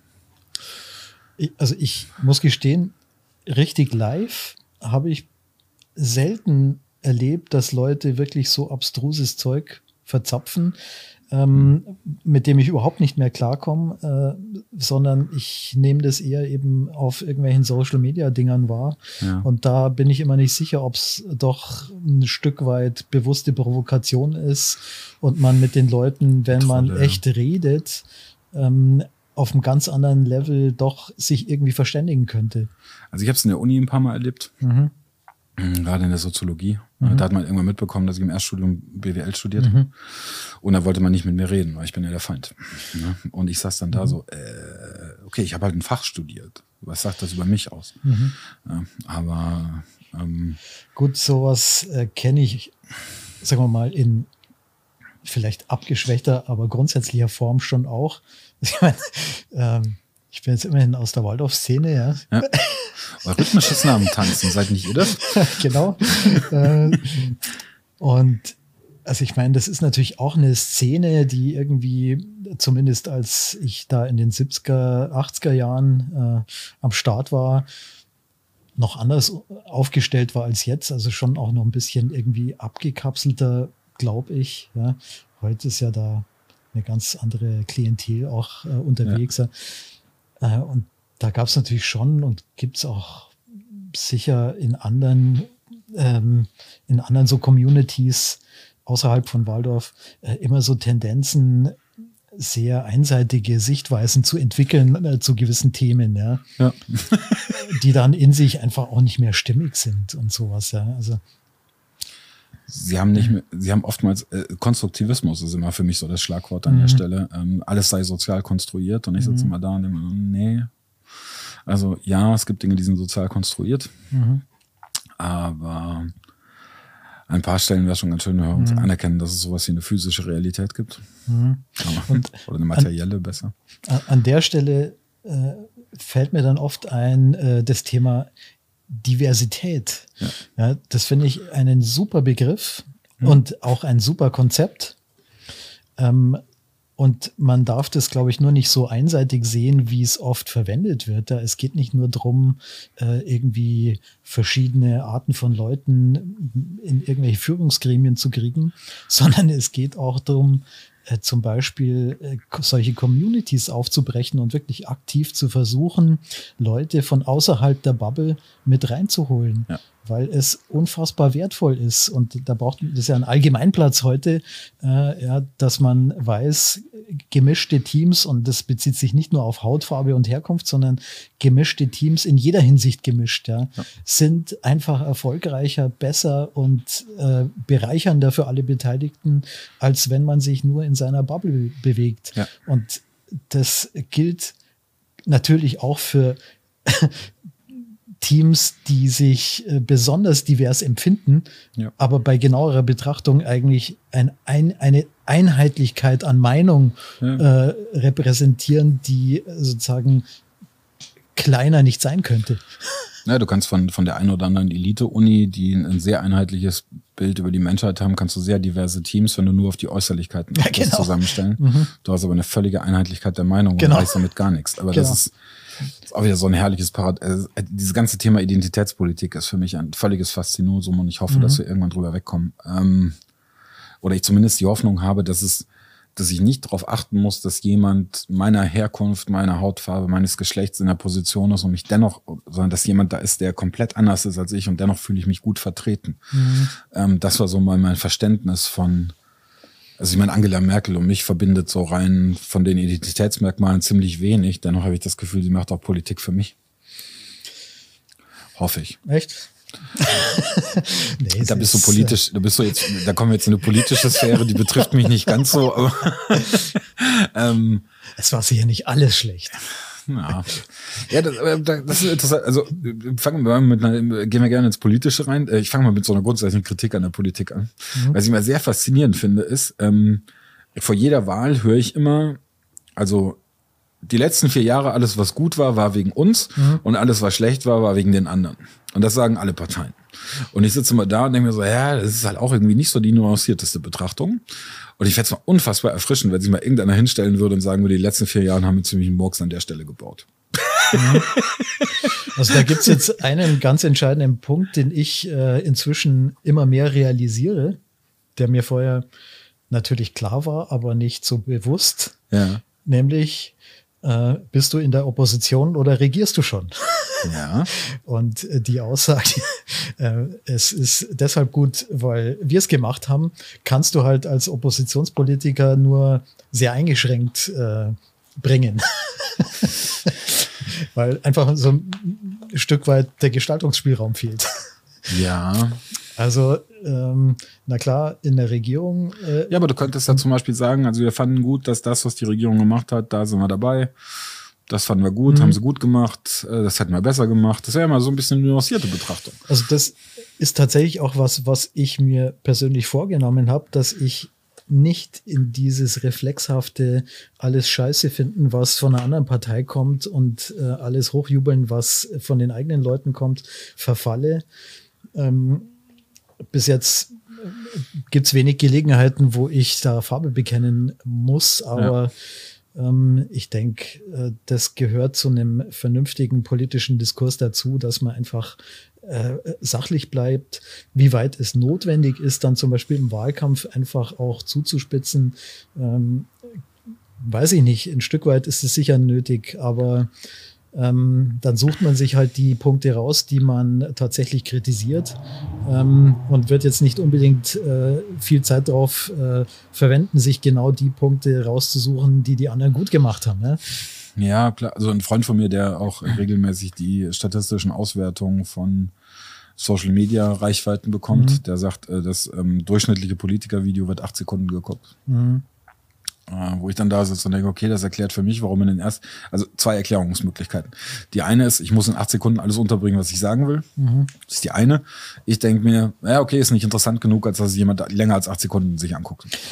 Also den zweiten Aspekt finde ich ganz interessant, weil ich glaube, ähm, auch für Politiker ist es manchmal nicht schlecht, einfach vielleicht zwei Videos nicht zu machen mhm. und dafür im dritten irgendwas Interessantes.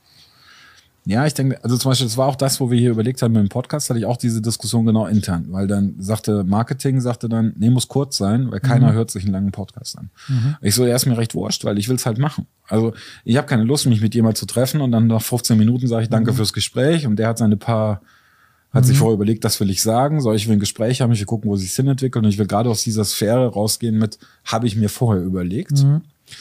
Und ich glaube, dann kommt man so lang, dann entsteht ein Gespräch und dann entdeckt man auch neu, neue Themen und auch Dinge, die vorher nicht überlegt waren. Mhm. Und wir beobachten jetzt halt, dass es Leute gibt, die sich auch lange Podcasts anhören. Also das ist ja eh was, was faszinierend ist, diese unterschiedlichen Formate, die in unterschiedlichen Medien funktionieren oder nicht funktionieren. Also beobachtet ja. ja wahrscheinlich jeder an sich selber oder ich jedenfalls an mir also dieses Thema Podcasts hat mich, als das so ein bisschen Fahrt aufgenommen hat vor, vor ein paar Jahren, also richtig elektrisiert, mhm. weil ich das Gefühl hatte, da entsteht jetzt ein Medium, was viel, viel mehr Informationen transportieren kann als zum Beispiel Fernsehen. Dezentrales Radio, ja. Dezentrales Radio und wo man eben auch nicht an äh, so Zeiten gebunden ist wie im linearen Hörfunk, ja. ja. wo du in diese Stundenschemata gepresst bist und so weiter. Ja. Das kann auch mal ein Vorteil sein, ja. ja. Aber was für tolle Sachen sind da entstanden als Podcasts, wo es eben, die gerade davon leben, dass sie eben Zeit haben. Mal ein Thema auch wirklich zu erörtern und mal aufzubereiten, ja. ja. Oder ja, solche Talkgeschichten, also ich höre mir das teilweise auch ganz gerne an. Und hier von der Zeit, diese äh, ja. Unendlich-Geschichte, das, ich weiß nicht, was die für eine äh, Reichweite damit haben, aber so schlecht kann es nicht laufen. Äh, und ich habe mir da auch schon Dinger nach und nach durchgehört, die, ich weiß nicht, sechs Stunden oder sowas gelaufen sind. Ja, ich habe, also wir haben, ich habe dann recht intensiv eine Analyse äh, betrieben über was gibt es für Podcast-Formate, wie sind mhm. die Reichweiten und so weiter. Und für mich lag da eine Erkenntnis drin, das ist, ähm, also A, die Menschen sind intelligenter, als sie oft glauben. Mhm, genau. Und weil sie intelligent sind, ähm, realisieren sie ziemlich schnell, ob was eine reine Verkaufsshow ist oder mhm. sehr trivial und dann schalten sie ab. Mhm. Das sind die acht Sekunden bei politischen Videos, aus meiner Sicht. Mhm. Es gibt eine gewisse Sehnsucht nach guten und langen Gesprächen. Und genau. das unterschätzen wir massiv. Und diese Räume gibt es bisweilen nicht, mhm. weil irgendein PR-Marketing-Mensch gesagt hat, du musst die eine Botschaft immer wieder rausprügeln. Mhm. Massenmarkt, verstehe ich, ist eine andere Art der Durchdringung, die du anstreben musst. Aber ich, es gibt auch viel mehr spannende Geschichten, als wir denken. Die liegen auf der Straße, man muss sie bloß ja. holen, ne? Das sehe ich auch so. Und das ist, ähm, Ja, mein Gott. Also ich, wenn ich überlege, was ich auch auf YouTube angucke, sind am liebsten Dokumentationen, die mhm. eine Stunde aufwärts bis bisweilen jetzt neulich mhm. die neuen, neuen äh, Folgen von Arte über den Vietnamkrieg mir angeguckt, mhm. war ich einen ganzen Sonntag mit beschäftigt. Mhm. Ähm, hat mich fasziniert. Ähm, jetzt nicht, weil es Krieg ist, sondern weil es auch mhm. gut dargestellt war und ich die Gründe verstehen wollte, wie Kriege entstehen oder ich mhm. mich gerade damit beschäftige, warum Kriege entstehen. Ja, du kriegst auch einen Zugang zu fundierten Informationsquellen, die ja. ich vorher so nicht gesehen habe. Also was ja. du zum Beispiel jetzt Thema Ökonomie. Also ich bin Jurist, ich habe nicht Volkswirtschaft studiert, aber ja. ich finde, eins der brennenden Themen unserer Zeit ist das Thema Volkswirtschaft, gerade in Deutschland, ja? Hm. Ökonomie. Und also was ich da über Podcasts von Top-Leuten an sozusagen Informationen mir habe äh, beschaffen können, mhm. das hätte ich vorher eigentlich nur mit Büchern mhm. machen können. Ja? Aber das ist natürlich ein unglaublich höherer Aufwand, sich durch ein Buch zu, zu kämpfen. Im Vergleich dazu kann ich, wenn ich auf dem Radl in die Arbeit fahre, äh, ja. 20 Minuten höre ich den Podcast. Ja. Äh, also das ist Wahnsinn, was das auch erschließt an, an Information und Wissen nochmal auf diesem Level. Ja. ja. Was beschäftigt sich bei, also wenn du jetzt sagst, es ist ein äh, wichtiges Thema jetzt auch gerade für die deutsche Volkswirtschaft, was genau? ja, weites Feld und ähm, wie gesagt, ich bin Jurist, aber ich nehme schon wahr, dass Deutschland sich, glaube ich, wirtschaftlich weit weniger günstig entwickelt hat über die letzten, letzten 20, 30 Jahre, ja. als das vielen bewusst ist. Ich glaube, wir Deutsche nehmen uns nach wie vor irgendwie als reiches Land da. Dieses Schlagwort vom Exportweltmeister ist so ein Ding, was äh, ein unglaubliches Selbstbewusstsein erzeugt bei den Leuten, obwohl das durch dieses Wort überhaupt nicht gerechtfertigt ist. Mhm. Und die, dieser Bedeutungsverlust und auch der Verlust an Wirtschaftskraft im Vergleich zu den aufstrebenden äh, asiatischen Staaten, mal von China ganz abgesehen, auf der einen Seite und USA auf der anderen Seite, das haben die Leute überhaupt noch nicht überrissen. Ja? Mhm.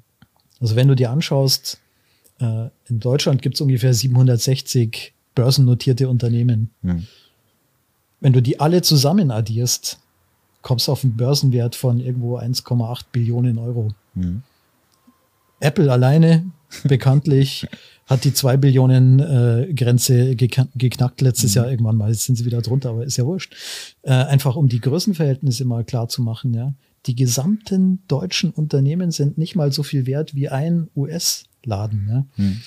Und dann auf der anderen Seite äh, China, äh, die, also was sich da entwickelt hat, die letzten zehn Jahre nur, nur ja, ist ja Wahnsinn. Und in ganz Europa haben wir digitalwirtschaftsmäßig gar nichts. Ja? Mhm. SAP so ein bisschen, aber mhm. es ist, fällt so ein bisschen raus aus dieser Liga der, äh, der großen Internetplattformen, die eigentlich das sind, wo die Machtkonzentrationen stattfinden. Mhm. Und, und wenn ich mir auf der anderen An Seite anschaue, was jetzt allein in der Zeit, in der ich beruflich tätig bin als Rechtsanwalt, also ich war am Anfang in, in Unternehmen, und bin seit 2004 jetzt Selbstständiger. Aber wenn ich die gesamte Zeit meiner beruflichen Tätigkeit anschaue, was sich da, wie sich die Regelungsdichte erhöht hat, in jedem Bereich unseres Lebens. Mhm.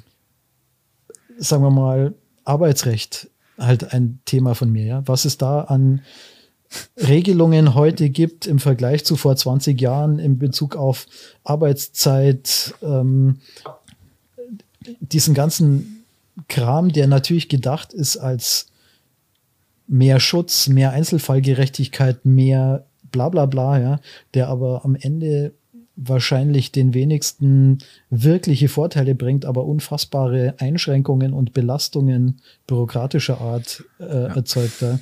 Oder Bisweilen hast du als Unternehmer schon gar keine Lust mehr, Leute einzustellen. Ja. ja. Und ja, Schwerbehindertenschutz ist so ein, so ein Thema, wo ich glaube, da, da wird exemplarisch deutlich, wie ein gut gemeinter, aber inzwischen für meine Begriffe überbordender Schutz eigentlich den Betroffenen schadet, mhm. weil sie jedenfalls in den meisten Fällen, glaube ich, eher Probleme haben, Jobs zu finden durch diese Regelungen. Mhm. Ähm, gut, kann man, kann man sicher drüber streiten, aber das ist meine, meine Sicht der Dinge an der Stelle. Aber anderes Thema, zum Beispiel Brandschutz, ja.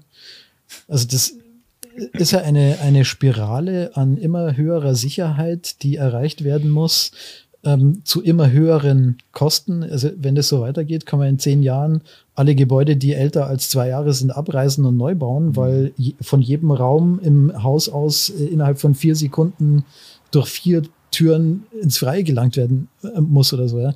Also wo, wo ist die Trichern. Grenze? ja? und, und ich nehme ich nehm halt nicht wahr, dass es irgendwie ernsthafte Kräfte gibt, die sich dem entgegenstemmen wir haben neulich haben wir mal bei uns ausgerechnet, was wir für ähm, was wir in etwa für die Befolgung der äh, rechtlichen Vorschriften ausgeben müssen. Ja. Und zwar jetzt nicht nur im Sinne von, wir brauchen Berater, sondern auch im Sinne von, wir müssen weiterbilden, mhm. auch im Sinne von, ähm, was uns Zeit kostet, sich damit zu beschäftigen. Mhm. Das ist ein sechsstelliger Betrag. Mhm. Und bei einem Unternehmen von meiner Größe ist ein sechsstelliger Betrag extrem viel. Mhm. Äh, ist eine Frechheit. Also ich, äh, ja, und das Kosten-Nutzen-Verhältnis muss man doch auch mal überlegen. Also, ja, also allein was in der Arbeitszeit meiner Leute draufgeht, dann ab 10 brauchst du dann, dann kommt der Brandschutzexperte, mhm. dann kommt der äh, DSGVO-Mensch, dann kommt mhm. der und ich sitze überall da und ich mir so, wisst ihr, was da an Aufwand steht? Mhm. Während die anderen einfach sagen im Ausland irgendwie, hey, wir verbessern unser Produkt, sitze ja. ich da und lasse meine Leute schulen. Genau. Äh, auf eine Situation, die ver vermutlich nie eintritt. Aber ähm, ja. das Problem, was ich, was ich sehe, ist, dass ein Großteil unserer Bevölkerung halt wenig davon mitkriegt. Ja. Also müssen die Maden wie ein Speck und regulieren es so, dass es uns nach Möglichkeit allen gut geht, realisieren dabei nicht, dass unser, unser Fettvorrat sich reduziert und ja. wir irgendwann Probleme kriegen. Ja. Dann haben wir eine Regelungswut gehabt. Mhm. Können uns das, fast mehr bewegen. Ne? Das, das, Thema war ja Volkswirtschaft, ja. Und ähm, ich denke halt, das ist ein kleiner Baustein, der uns immer weiter hemmt und nicht den Nutzen bringt auf der einen Seite, der gewünscht wird, weil äh, das Gegenteil von gut ist gut gemeint. Äh, ist, finde ich, ein durchaus guter Spruch, der immer öfter ähm, mir einfällt, wenn es um jetzt neue Regelungen geht, die ich so wahrnehme. Ähm, und dann aber volkswirtschaftlich spielt natürlich auch eine Rolle, wie geht man jetzt innerhalb der EU als Deutschland mit dem Thema Staatsverschuldung um? Was, was hat das eigentlich für eine Wirkung für zukünftige Generationen? Mhm. Weil einfach diese Denke, äh, schwäbische Hausfrau und ein Staat ist genauso zu betrachten wie, ein, äh, wie, wie, eine Familie und Schulden sind was Schlechtes, was man abzahlen muss und so, das funktioniert ja volkswirtschaftlich so nicht. Schwierig, ja. Und äh, auf der einen Seite sind wahrscheinlich, bist du als Politiker dann in der Versuchung, irgendwelche Sachen zu machen, die scheinbar schlüssig sind und dann besser verkauft werden können, aber das kann ja nicht das Maß der Dinge sein. Ne? Ja, aber das hat dann das Problem bei der Politik in meinen Augen ist, dass die, die Währung des Politikers ist die Wahlstimme.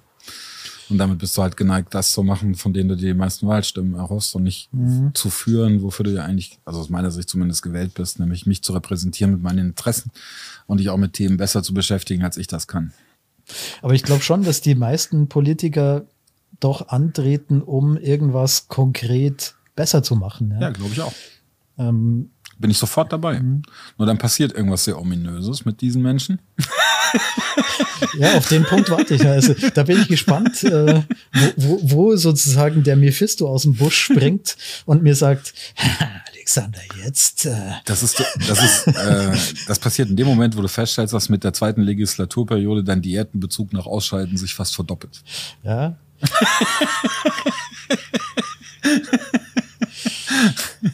ich glaube, also, geht, glaube ich, von erste Legislaturperiode sind, glaube ich, 30 Prozent Bezüge und zweite sind dann fast 75, also mehr als verdoppelt. Ich Echt? bin mir aber die Zahlen nicht mehr ganz sicher, mhm. aber das ist ein ganz seltsamer Mechanismus, dass sobald du ein zweites Mal dabei bist, kriegst du deutlich be äh, bessere Bezüge, dann nach mhm. Ausscheiden, wo ich dann da sitze und denke, das ist kein gutes Anreizsystem. Mhm. Aber ähm, damit habe ich mich äh, noch nicht wirklich intensiv beschäftigt, muss ich äh, gestehen, weil die Wahrscheinlichkeit, dass ich mich da jemals mit beschäftigen muss, auch relativ gering ist. Ah, wer weiß, wer weiß. Ja, aber.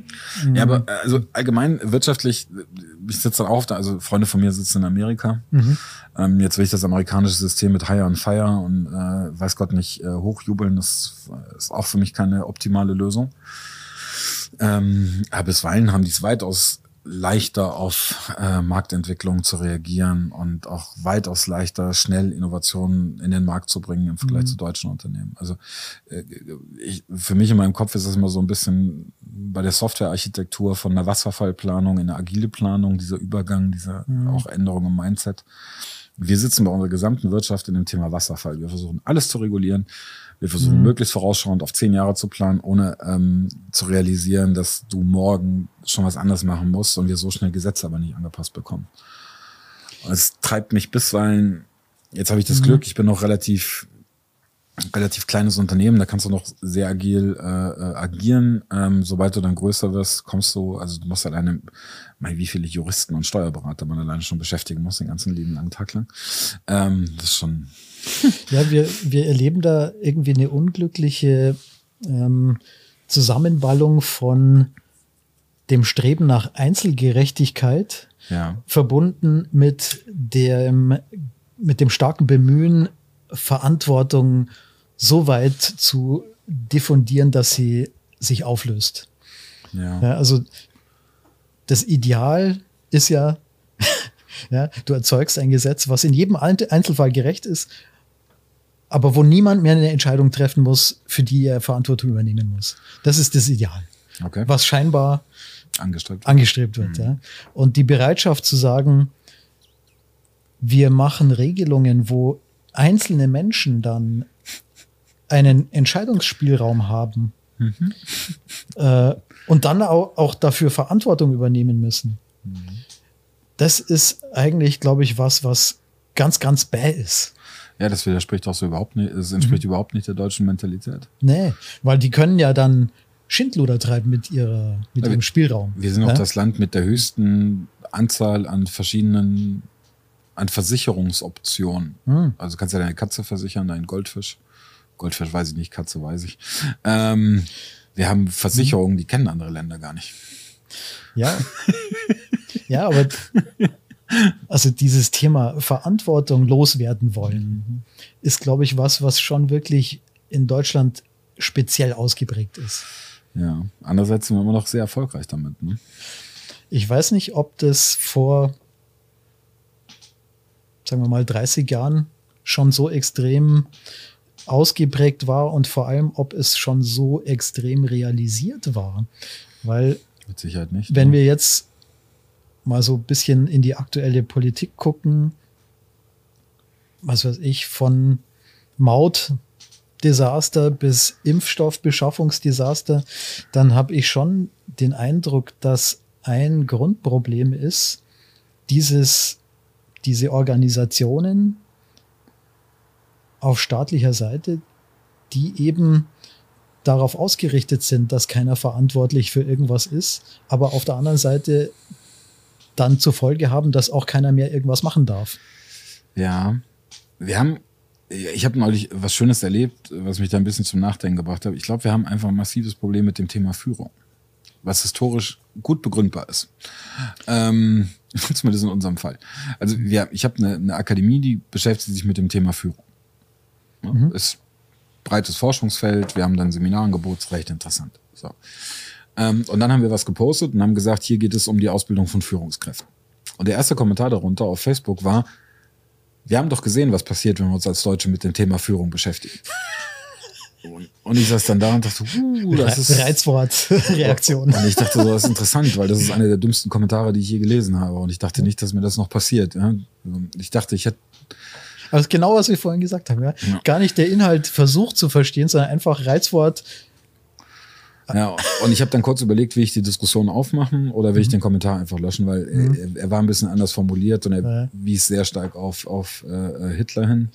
Und ich habe dann beschlossen, ich lösche das. Ähm, wo ich mich danach wieder geärgert habe, weil ich dachte, hättest du lieber diskutiert, aber ich hatte an dem Tag so keinen Nerv mehr. Mhm. Ähm, also ganz interessant, weil Führung ist ein, ein, ein, Phänomen, unabhängig davon, ob wir in der deutschen Geschichte mit einem Führer schlechte Erfahrungen gemacht haben, ist Führung ein alltägliches Phänomen.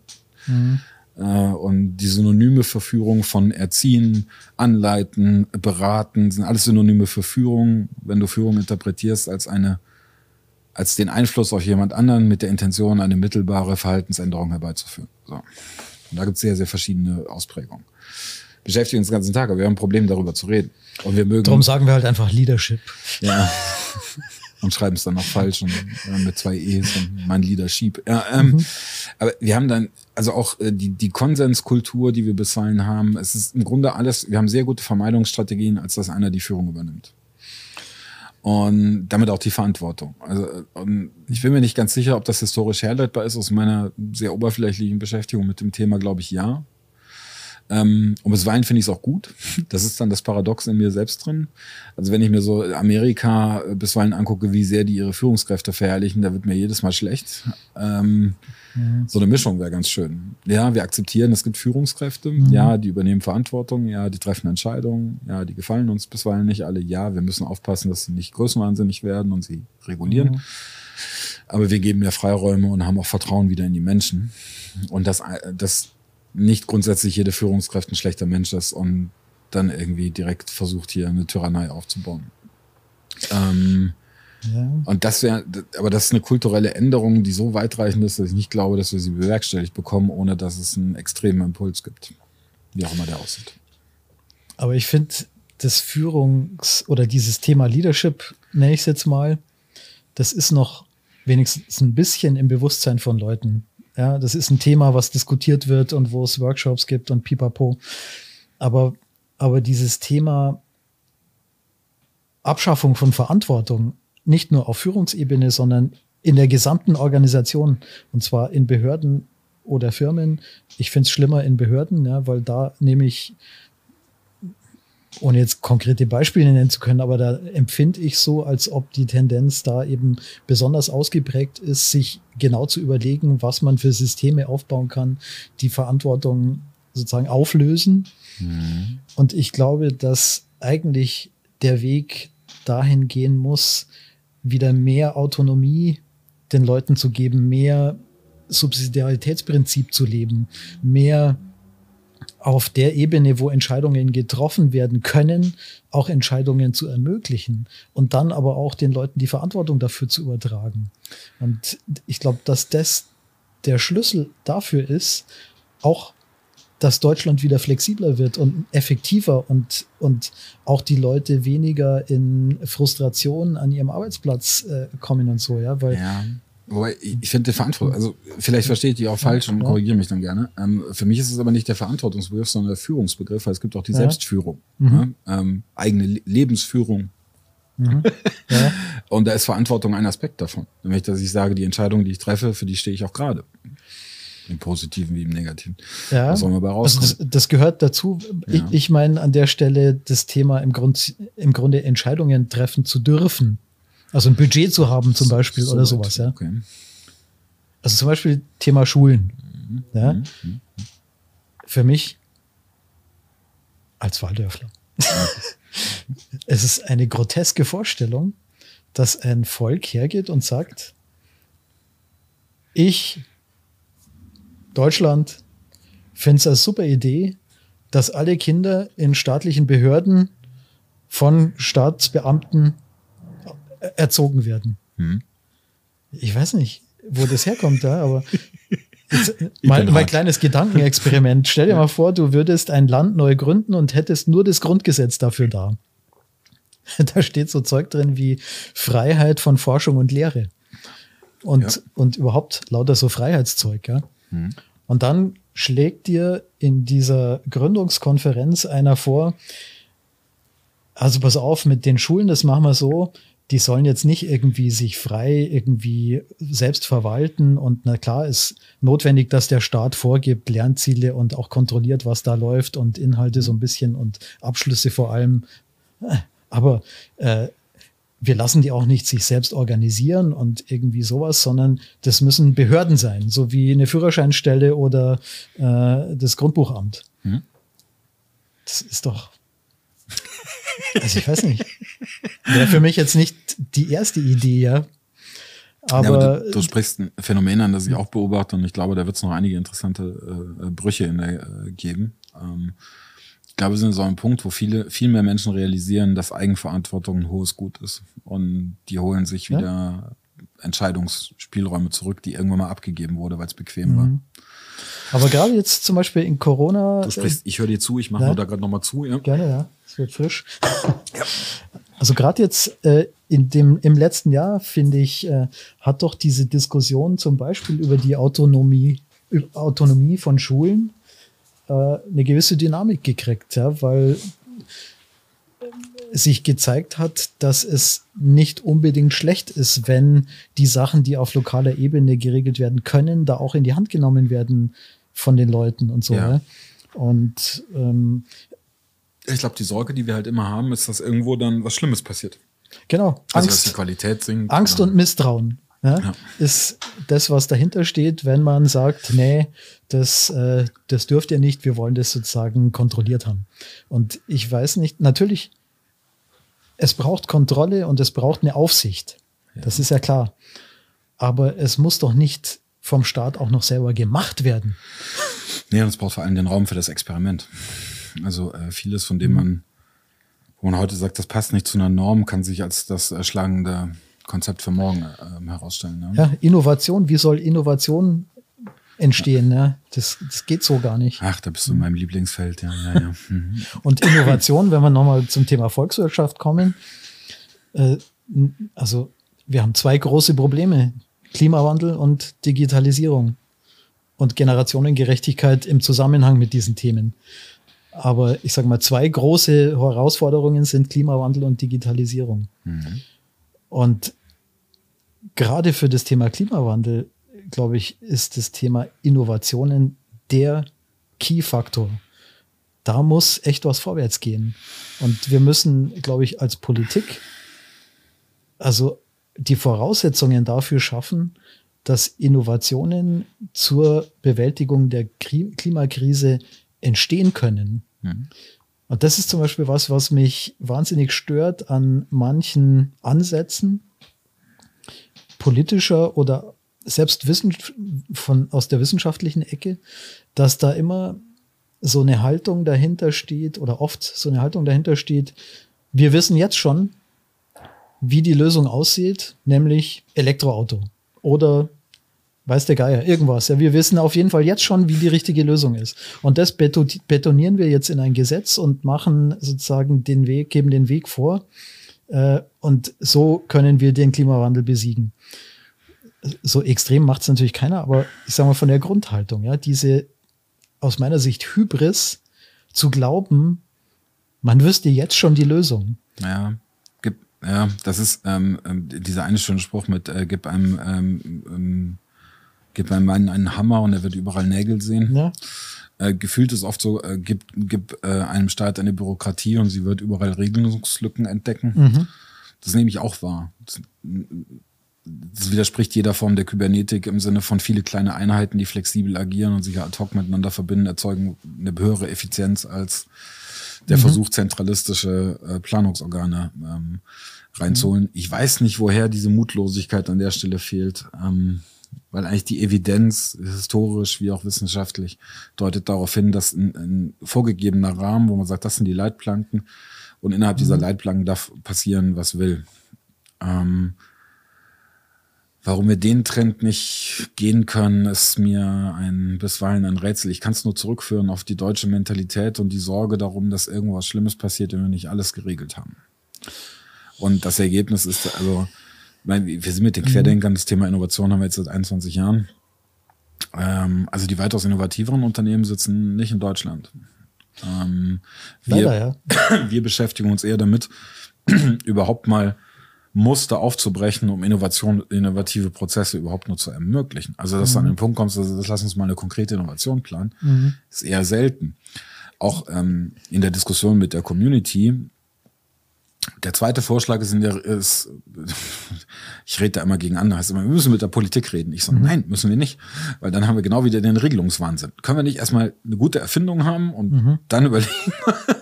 mhm. ähm, also der, der Ruf ist immer nach äh, Ordnung, nach Gesetz, nach Struktur und ist jetzt immer daran, das widerspricht halt jeder Form der Innovation. Mhm.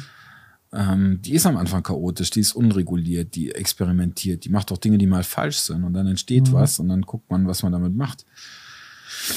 Mhm. Aber das mögen wir nicht. Nee, und, und das ist auch ein Stück weit irgendwo irrational, weil es nicht, also die Angst davor, das, was passieren kann, die berücksichtigt gar nicht die Abwägung, ja, okay, lass mal überlegen, was passieren kann und ist es wirklich so schlimm, verhältnismäßig wenn das passiert, ja? Oder nehmen wir einfach in Kauf, dass es halt passiert, ja? Shit happens. Ja? Aber diese Shit happens Einstellung, das ist das, was hier so, so, so ein, so ein No-Go ist. Ja? Neulich habe ich es mir wieder gedacht, Diskussion, Reduzierung, Tempo auf Landstraßen auf Tempo 80. Ich weiß nicht, ob du das mitgekriegt hast. Nee, Gott sei Dank nicht. Das war mal wieder, äh, und zwar ging das aus nicht von irgendwas Politischen, sondern von irgendeinem Sachverständigenrat für Verkehrssicherheit oder sowas. Mhm. Ja.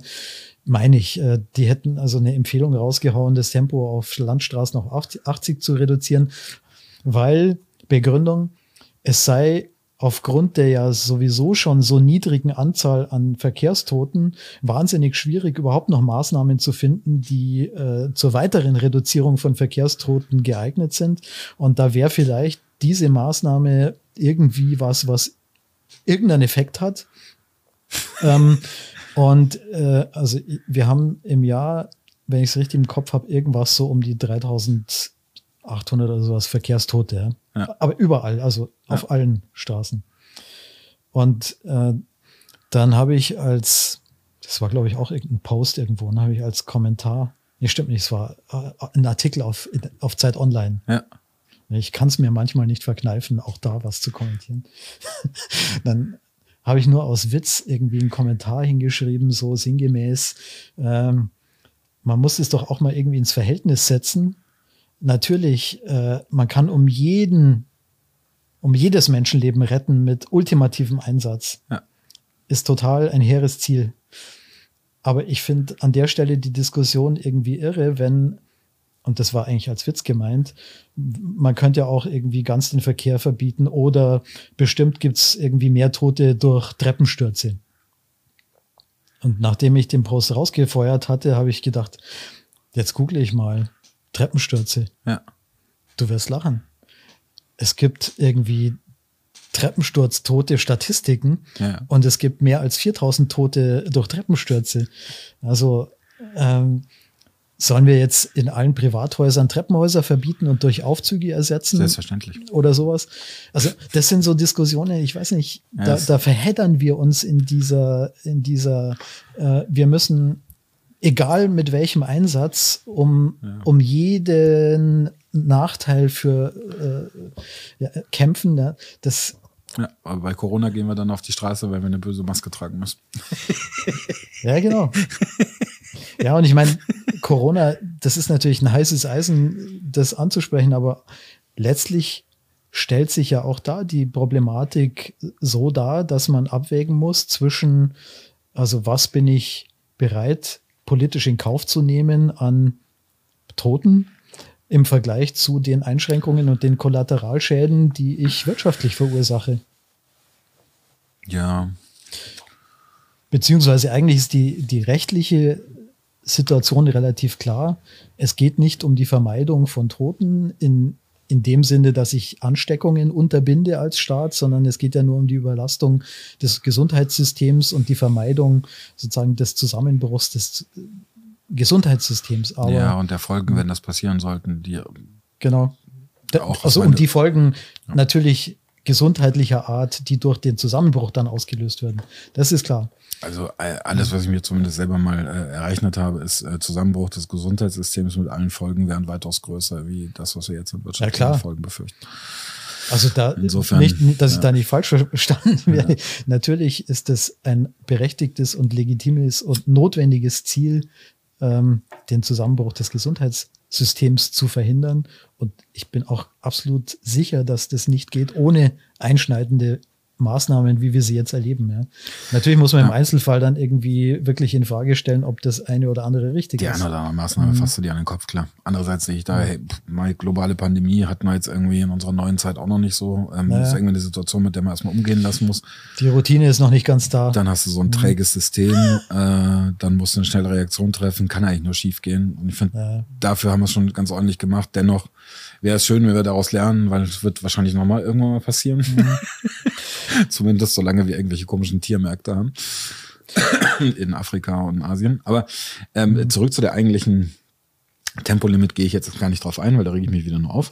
ähm, Nein, das ist abstrus. Wir bauen immer sichere Autos, die fahren mittlerweile autonom, aber beschränken gleichzeitig die Geschwindigkeit. Ich sitze mal da und denke irgendwo, dann kommt das äh, Umweltargument, dann sitze ich da und denke mir, ja, lass uns bitte alle langsamer fahren, aber lass uns weiter irgendwie über die halbe Welt mit irgendwelchen scheiß äh, Schiffen irgendwie Mhm. Plastikenten hin und her schippern.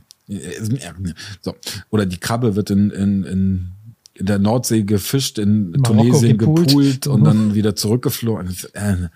Aber so be it. Mhm. Ähm, also gibt es weitaus wirksamere. Wenn das Ziel Umweltschutz ist, gibt es wirksamere Maßnahmen.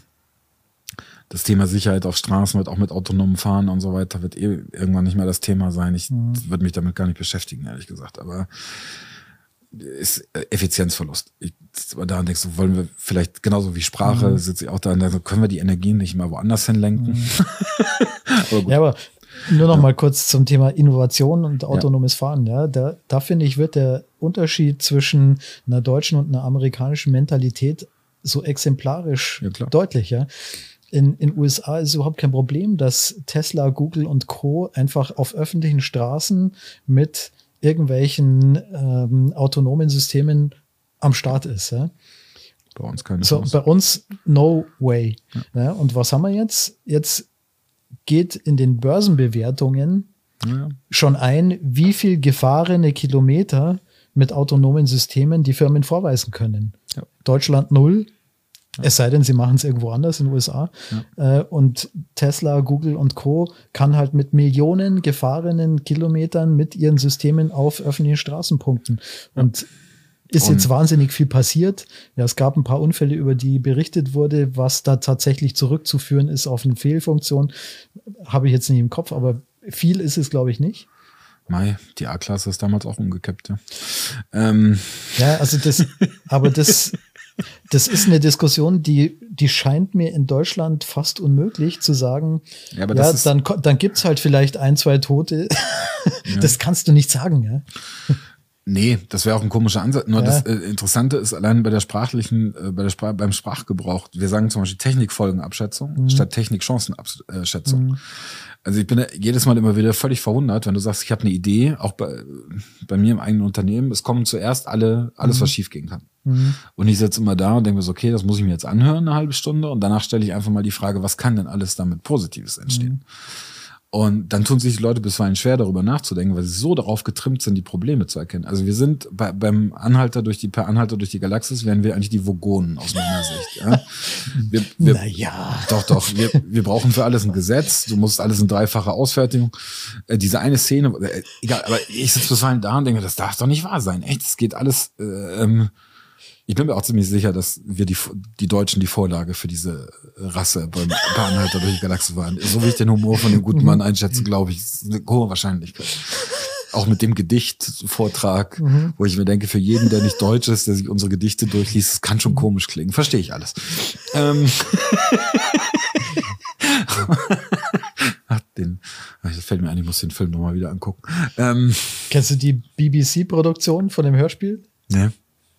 Also das habe ich, ich weiß nicht, hundertmal gehört. Ja. Das, das gab's, habe ich auf Klassenfahrt in London, ich schätze mal in der irgendwie neunten Klasse oder sowas, habe ich das gekauft als Kassetten, sechs Kassetten. Ja. Gibt's aber heute noch BBC-Produktion von äh, Per Anhalter durch Echt? die Galaxie. Geil. Das ist eine super Produktion. Also ich würde sagen, unter den absoluten Top 3 meiner jemals gehörten Hörspiele. Unfassbar. Gut, guter Tipp, vielen, vielen Dank. Ähm, mhm. Werde ich nachher gucken, ob ich es irgendwo finde. Kann der ich Film hab, niemals mithalten. Jetzt glaube ich. ich habe auch, ich habe die Bücher gelesen, dann dachte ich so, ha, Film, ich bin skeptisch. Dann habe ich mhm. gesehen, dass äh, äh, der, wie heißt der nochmal, Friedman, Freeman mhm. äh, mitspielt. Dann dachte ich so, hm, schauen wir mal. Mhm. Und dann gab es einfach so ein, zwei Szenen da drin, die haben sie so gut umgesetzt. Ich habe mich, ich mhm. habe mich nicht mehr eingekriegt. Also und das eine ist halt auch, wo die, wo die Burgunden anfangen, Gedichte vorzutragen mhm. und die versuchen nicht irgendwie zu sterben. Oh, das ist so herrlich, denn diese blöden Schaufeln und mhm. toll. Ähm, fantastisch. Also irgendwie, die deutschen Vogonen. Ja, ich, ich, glaube es immer noch. Also, oh, sie sind weg. Äh, lass uns einen. Äh, wir brauchen. Äh, sind, ja, ja, klar. Haben wir die drei äh, Dokumente, die uns die Verfolgung ermöglichen? Äh, so. Dann der pangalaktische Donnergurkler. Mhm. Ach, herrlich. Pan, Pangalactic Gargle Blaster. Ich, ich habe immer noch die alten, also die englischen Dinger ja. drauf und komme mit den äh, deutschen Übersetzungen teilweise nicht in Verbindung, ja. Aber ja. also diese, wie gesagt, äh, zieh dir das mal rein, wenn du mach das ich, äh, kriegst. Ich, gerne, ist gerne. unfassbar geil. Ich bin gespannt. Aber äh, äh ist notiert. Ähm, weil vor allem, weil ich Hörspiele eh unfassbar gerne mag. Also bei mir ist immer, mhm. ich äh, fahre, wenn ich dann mal nach Italien fahre, dann ähm, das ist für mich so eine acht Stunden Autofahrt. Ich fahre gerne mit dem Auto. Ich äh, das kenne ich halt seitdem ich klein bin. Ähm, Oh, das sind in der Regel sind es sieben, drei oder sechs bis sieben äh, Folgen von die drei Fragezeichen ähm, oder irgendein Hörbuch oder irgendwas. Und drei Fragezeichen habe ich mittlerweile halt so hoch und runter. Äh, ich kann die bis mal mitsprechen. ähm, deswegen bin ich immer ganz froh, wenn ich was Neues entdecke. also stell dir einfach vor, die gesamte Zeit, in der du als Kind und Jugendlicher drei Fragezeichen gehört hast, habe ich diese ja, BBC-Produktion gemacht. ja, äh, spannend. Ja, gucke ich mal, dass ich es finde. Aber zu, zurück zu dem, genau. Ähm, ja, nur wie können wir das machen? Also ich meine, gut, du bist jetzt äh, in der FDP, ihr seid ja generell allgemein, ich weiß nicht, ob es libertär oder liberal ist, ich streite da selber immer ein bisschen mit mir. Ich sag liberal. Liberal. Mhm. Ähm, ein Begriff, der aus meiner Sicht völlig missverstanden wird in weiten Teilen der Bevölkerung, aber ähm, ja. ja Klar, ähm, ist natürlich bewusst auch negativ belegt worden. Ähm, ich meine, das Thema neoliberal zum Beispiel, ja, ja, was der FDP als Attribut angehängt wird, äh, obwohl es genauso absurd ist wie rechtsradikal oder linksradikal. Ja. Es, mit neoliberal hat die FDP überhaupt gar nichts zu tun, ja. aus meiner Sicht, nach meinem Verständnis. Ja. Aber äh, also Warum nicht? Also, na, weil neoliberal für mich steht für einen entfesselten Kapitalismus ohne soziale, äh, ohne soziales Gewissen. Ja. Und, Aber da geht es ja schon los. Liberal ist nicht Kapitalismus. Also äh, allein ja. den liberalen Gedanken Genau, aber, aber der Begriff neoliberal, äh, der steht schon für, für so auch eine wirtschaftliche äh, ja. Aussage. Ja. ja. okay. Und ja, und das hat mit meinem Verständnis jedenfalls und so wie die FDP von mir jetzt auch wahrgenommen wird, ja, wenig zu tun. Ja. Aus meiner Sicht, soweit ich das Subsidiaritätsprinzip, hatten wir vorher schon drüber mhm. gesprochen, ähm, liberal ist ja im Prinzip Stärkung der Eigenverantwortung genau. und auch der, der selbstbestimmtes Leben führen können. Ja.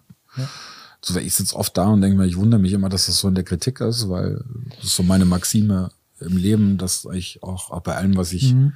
auch als Unternehmer, ich versuche eigentlich meine, meine Mitarbeiter zu stärken, mhm. soweit es mir gelingt im Rahmen meiner persönlichen Limitation. Aber es ist, es ist wirklich erstaunlich, wie manchmal Leute richtig allergisch auf den Begriff Freiheit oder liberal reagieren. Ja. Finde ich, finde ich erstaunlich. Das kann ich gar nicht also selbst wenn ich versuche, mich da rein zu versetzen, ist mir unbegreiflich, wie man auf das Wort oder den Begriff, die Idee der Freiheit so, so, so reagieren kann. Was hast du da erlebt, wenn ich fragen darf?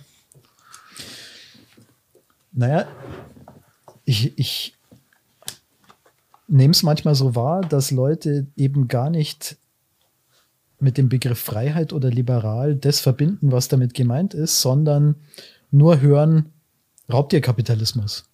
Ja, wenn das Wort Freiheit ausgesprochen wird, entsteht sofort die Assoziation asozialer Raubtierkapitalismus. Mhm.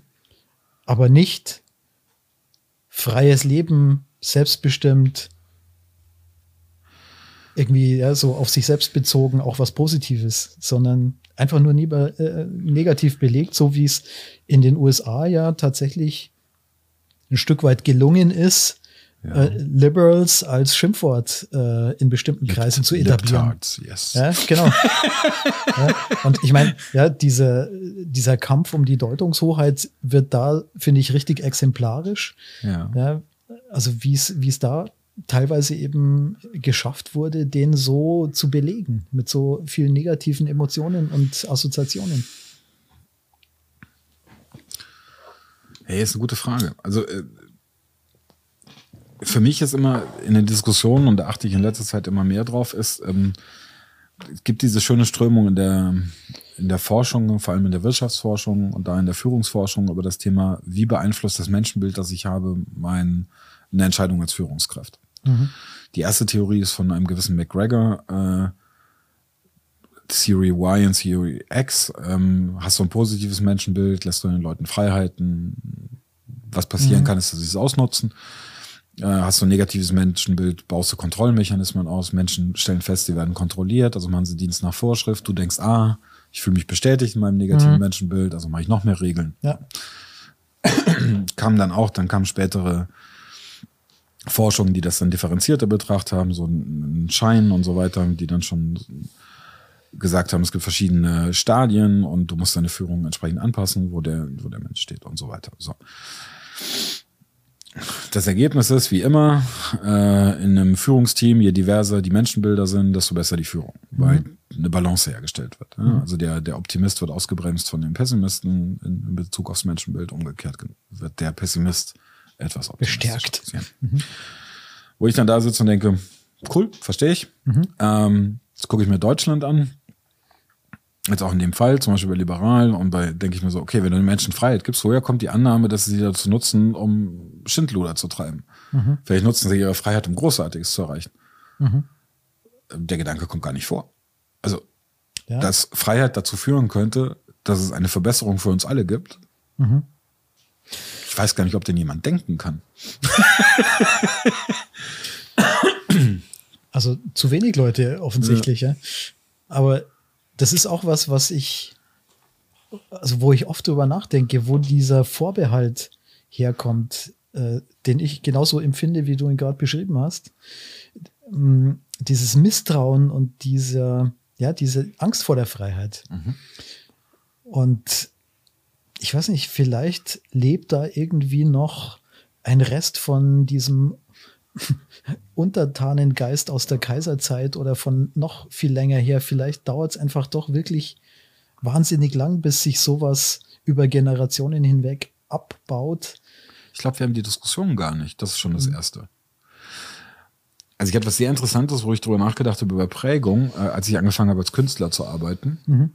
habe ich auf den Leinwänden, ich habe sie immer komplett ausgemalt. Mhm.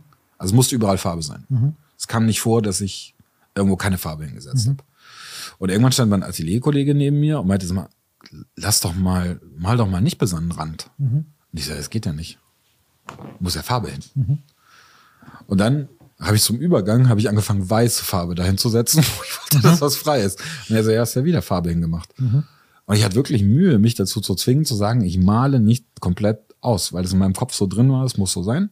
Ja. Dann habe ich festgestellt, wie limitiert mein eigenes Verständnis von meiner künstlerischen Freiheit ist, mhm. in dem Moment, wo ich anfange, Kunst zu machen. Mhm. Dann habe ich angefangen, mein Leben zu betrachten und festgestellt, ah, so frei, wie du denkst, bist du nicht.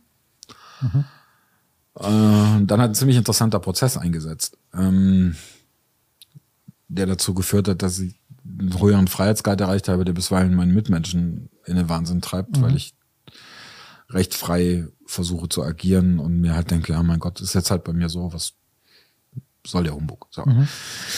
Ähm, und mich auch nicht mehr bereit bin, Regeln reinpressen zu lassen, von denen ich sage, die sind eigentlich, äh, die sind Irrsinn. Mhm. Ähm, was so ein bisschen was ja an Anarchisches hat, womit der Deutsche auch nicht so ganz gut klarkommt. Mhm. Übertragen auf die Gesellschaft stelle ich aber fest, äh, wir sind mehr damit beschäftigt zu vermitteln, dass es wichtig ist, sich regelkonform zu verhalten, als zu vermitteln, dass wir über ein Prozess des Nachdenkens, auch der empirischen subjektiven Erfahrung, neue oder Experimente zulassen, aus denen Gutes entstehen kann.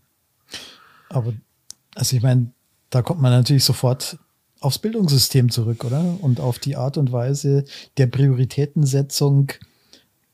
äh, bei dem, was Inhalte in Schulen ist. Also jetzt zum Beispiel dein Beispiel Malen. Ja? Also wenn du vor einer Leinwand stehst, das erste Mal, und du hast es jetzt als Kind nicht gelernt,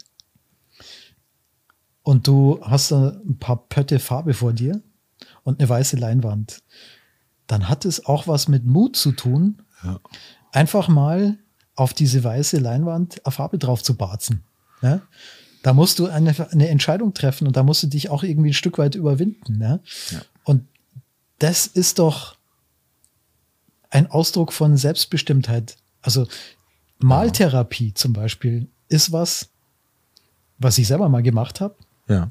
Was ich vorher relativ lächerlich fand. Ja. Und hinterher, also geradezu begeistert war ja. darüber, wie viel effektiver das wirkt, zumindest bei mir gewirkt hat, als Gesprächstherapie.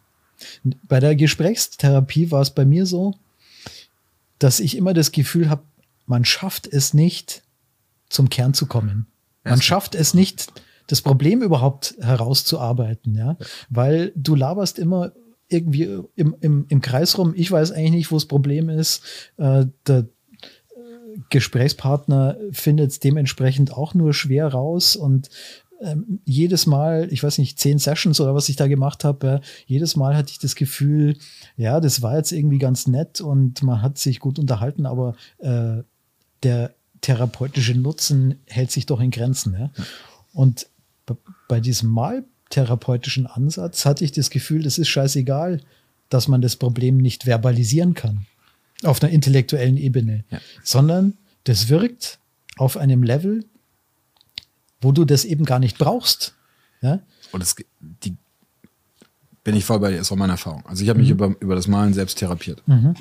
Und ich glaube, wenn du Malen als Schulfach hättest, ja. und ich meine jetzt nicht so äh, diese, dieses Wasserfarbengepinsel, bisschen ja. so, ja, Alibi-mäßig. Ja, sondern, das andere ist ja teuer. Sondern, ja, das ist, das ist teuer und natürlich riskant, ja, ja, weil dann fangen die an, da irgendwie die Farben durchs Zimmer zu feuern und das ja. ist natürlich sau nervig und überhaupt, ja. Aber jetzt mal abgesehen davon, äh, ich glaube, der Nutzen für die Bildung von Kindern, Schülern, den ein Fach Malen oder Kunst hat, ja, das muss ja nicht nur Malen sein, das kann ja auch eben das Arbeiten mit Ton sein, ja, wenn du mal aus irgendeinem so Tonbarzen irgendwas gestalten musst, was auch immer. Ja. Dieser Vorgang, der da stattfindet, in dir drin, ja. der ist was, das hat eben was mit der Ausbildung von Freiheitskräften zu tun. Ja. Glaube ich. Ja. Und das ist was, was einfach fehlt oder zu wenig wertgeschätzt wird und zu wenig der Wert dieser Sachen erkannt wird. Ja, wir glauben zu sehr, dass die Dinge rational erschließbar sind. Also gerade im ja. Bereich der Psychologie bin ich mittlerweile an einem mhm. Punkt, wo ich mir denke, na, das ist empirisch schwer zugänglich. Mhm. Ähm, und auch Sprache, Sprache hilft nicht weiter, weil das mhm. bisweilen Dinge sind, die überhaupt erstmal auftreten müssen. Mhm. Ähm, und du holst die hervor, indem du anfängst, andere Wege zu beschreiten, um zu versuchen. Also das erste Bild, was ich hier in der Ölmalerei gemalt habe, war Jesus am Kreuz. Mhm. Ich war damals Atheist, ich habe keine Ahnung, warum ich das gemalt habe. Mhm. Das zweite Bild war ein explodierender Stern. Mhm. Mittlerweile habe ich verstanden, was mir das sagen soll, aber ähm, damals stand ich dann da und ich habe da wirklich, ich habe mein Atelier war hier auf dem Balkon. Mhm. Ähm, und habe da, glaube ich, ein, zwei Monate darüber nachgedacht, warum ich jetzt dieses Motiv gewählt habe. Mhm. Ja. Ähm, hat viele mehr ausgelöst durch ein einziges Bild. Mhm. Und das muss ja nicht mal was Gegenständliches sein. Ne? Nee. Das reicht ja, wenn du einfach, sagen wir mal, mit, mit fünf Farben oder drei Farben ja. äh, was machst, die mischt, ja. die einfach mal eine Leinwand mit diesen Farben voll machst, ja. sage ich jetzt mal ganz platt. Ja? Der Prozess, der da, da in dir stattfindet, der das ist halt mehr als nur Farbe auf Papierbarzen oder auf eine Leinwand. Ja. Da, da, da passiert was in dir. Ja. ja. Und jetzt mal Thema, Thema Schule wieder. Wenn wir uns angucken, wo die Entwicklung jetzt hingegangen ist, die letzten 20 Jahre, ist doch klar, jeder hat das gesamte Wissen der Welt im Handy in der Hosentasche. Ja? Also dieses Konzept, ich muss irgendwie Zeug auswendig lernen, damit ich das in meinem späteren Berufsleben dann noch abrufen kann, weil ich es in der Schule auswendig gelernt habe. Das Konzept gibt ja jetzt überhaupt gar keinen Sinn mehr. Ja? Sondern in der Schule muss ich Fähigkeiten ausbilden, die es mir später ermöglichen, äh, gut mit meinem Leben klarzukommen und meinen Job zu machen. Und natürlich gehört dazu auch Kulturtechniken erlernen, ja, lesen, schreiben, rechnen, pipapo und Fähigkeiten entwickeln. Das, das ist aber Fähigkeiten entwickeln, aber nicht dieses, dieses Wissensgelerne, ja. Und ja. bei dem Fähigkeiten entwickeln, glaube ich, da wäre es echt essentiell, solche Sachen eben viel mehr mit einzubauen, wie, ne, sagen wir mal einfach was Künstlerisches. Musik auch, ne? Ja, also bin ich, da bin ich ein bisschen hinterhergerissen, weil ich mhm. selber, also zum einen glaube ich, dass ähm, das Wichtige ist, dass man lernt, wie man lernt. Genau, das, aber das ist ja auch eine Fähigkeit. Ja. Und das zweite ist, dass ich glaube, äh, dass in dem, in dem Prozess, wenn man lernt, wie man lernt, lernt man auch irgendeinen Inhalt. Ist klar. Ja, ähm, insofern finde ich dieses Auswendiglernen, also ich finde das gar nicht so tragisch, weil man eigentlich die Fähigkeiten vermittelt. Also ich war ein schlechter mhm. Schüler, um Gottes Willen, aber ähm, aber hauptsächlich deswegen, weil ich mir von den Lehrern nichts sagen lassen wollte, weil ich dachte, die haben mir eigentlich nicht viel mitzuteilen, weil ich was anderes lernen will, als das, was sie glauben, dass ich lernen sollte. ähm, was äh, zu einer sehr aufregenden Zeit sowohl auf meiner als auch auf ihrer Seite geführt hat. Aber ähm, nur die, also was ich bisweilen mir manchmal denke, ist gerade, dass diese Einstellung, naja, ich kann ja jederzeit auf alles Wissen der Welt zugreifen, mhm. bisweilen dazu führt, dass so wenig Wissen vorhanden ist, dass man gewisse Situationen nicht einschätzen kann. Ähm, insofern denke ich mir, manchmal wäre es schon ja. ganz klug, wenn wir so die Grundlagen uns mal vermitteln ja, und die auch wirklich Logisch. hart auswendig lernen. ähm, Aber in, ich sage mal, in zwölf Jahren schaffst du vielleicht beides. Ich hoffe. Ja. Also nur äh, bisweilen, ich, es sind banale Dinge, ähm, wo ich manchmal denke, es darf doch nicht wahr sein, dass das nicht gewusst ist. Also mhm. ähm, diese Bulimie lernen, so kurz vor der Prüfung alles in sein Hirn rein und danach alles wieder raus mhm. oder in der Klausur es auskotzen und danach weißt du schon nichts mhm. mehr, ist nicht sehr zielführend. Leider. Ähm, mhm. ja, das ist leider. Also es ist einfach nicht zielführend. Mhm. Nee, nee, also eine gesunde Allgemeinbildung ist die Grundlage natürlich genauso wie diese Fähigkeiten, von denen ich gesprochen ja. habe. Ja. Insofern bin ich bei dir. Die, die Wahrheit liegt wahrscheinlich irgendwo in der Mitte an der Stelle. Ähm ich glaube aber, es fängt noch vor der Bildung an. Ich bei den Eltern, von denen ich manchmal jetzt gerade auch in der Pandemie, hat sich da für mich vieles bestätigt. Ähm die irgendwie gefühlt ihre Kinder abgeben an so eine Institution, die die dann erziehen sollen. Ähm, wenn ich mir auch angucke, bisweilen, was für Kommentare äh, Eltern so gepostet haben, wo ich dann da sitze und dachte, warum zum Henker habt ihr Kinder in die Welt gesetzt? Also, was ist denn da eure mhm. Vorstellung? Ist das eine Erweiterung eures Egos? Ist das ein irgendein Projekt? Ist das, was ist denn das? Aber ja, mein Gott, jetzt können die nicht in die Schule. Ja, das ist tragisch. Du musst dein Leben umstellen, aber du hast Kinder, verdammte Axt. Mhm. Da kümmere dich halt auch drum. Ja, ich glaube, bin sofort dabei, es ist ultra anstrengend, ich glaube, es ist belastend, ich verstehe, dass Emotionen hochkochen, alles gut. Ähm, es gibt halt wahnsinnig unterschiedliche Lebenssituationen, ja. Ja klar, wenn du auf drei Quadratmetern wohnst mit zwölf mhm. Kindern, ja, ja. verstehe ich alles. Aber, aber machst du dir darüber nicht mal, also ich will keine Kinder haben, weil ich die Verantwortung nicht gestützt. Also für mich ist sie zu groß. Ist nicht meine Welt. Aber ähm, nee, ernsthaft. Also wenn ich mir Du musst nur machen, der Rest geht von selber. Ja, nee. und, und ich erlebe, wie belastend und ich bewundere Freunde, die Kinder haben, wo ich denke, pff, also auch die Fragen, die sich dann stellen und die beantwortet werden dürfen und dann auch noch mit einer Partnerin und das ist eine Komplexitätsstufe, die ist mir einfach zu hoch. Also das ist, äh, da, da, da steige ich einfach aus. Ähm, wie dem auch sei, aber sitze ich da und denke, ich bin mir sehr, das ist eine sehr bewusst getroffene Entscheidung. Mhm. Ähm, dachte immer, die Frage stellt sich jeder. So will ich das, kann ich das? Und was ich halt bisher beobachte, ist, dass ihm bisweilen in der Pandemie zum ersten Mal klar wurde, was kind, Kinder haben bedeutet. Und dass es halt nicht so ist mit, ich stecke die morgen in Anorak und dann schiebe ich die in die Schule und abends kommen sie wieder und dazwischen habe ich mein Leben, so ich mir das vorstelle. Und ja, mhm. ich habe auch noch Kinder. Ähm. ja, was soll ich sagen? Also, ich, bei mir, wenn ich jetzt mal ein bisschen von meiner Situation erzähle, äh, ich habe die Corona-Zeit natürlich sehr privilegiert überstanden, ja, weil A, äh, ich eine Bude habe, wo tatsächlich von vier Kinder, Kindern jedes ein eigenes Zimmer hat. Mhm. Äh, eine Frau habe, die sehr viel Zeit zu Hause verbringen kann äh, und auch selber einen Job habe, wo ich als Selbstständiger mehr oder weniger frei entscheiden kann, abgesehen von ein paar Gerichtsterminen, wo ja. ich wann, äh, ob ich im Homeoffice oder im Büro oder sonst, ja, also arbeite, also ich sag mal, privilegierter geht's kaum. Ja. Oder angenehmer und unstressiger, ja. was jetzt die Corona-Situation an sich angeht. Drum ähm, fällt es mir tatsächlich schwer, mich reinzuversetzen, sagen wir mal, in eine Familie mit zwei Kindern, wo beide Eltern voll arbeiten müssen, in einem Angestelltenverhältnis mit einem Arbeitgeber, der wenig flexibel ist oder so, ja. ja. Oder vielleicht noch in Berufen, wo sie jetzt äh, in der Pandemie äh, besonders ja. äh, im Stress waren. Und dann bist du selber komplett am Filter, ja, hast in der Arbeit den Druck, dass du am besten noch Überstunden machen sollst und dann hast du zwei Kinder, vielleicht noch im Alter, sagen wir mal so Grundschullevel oder noch kleiner. Ja.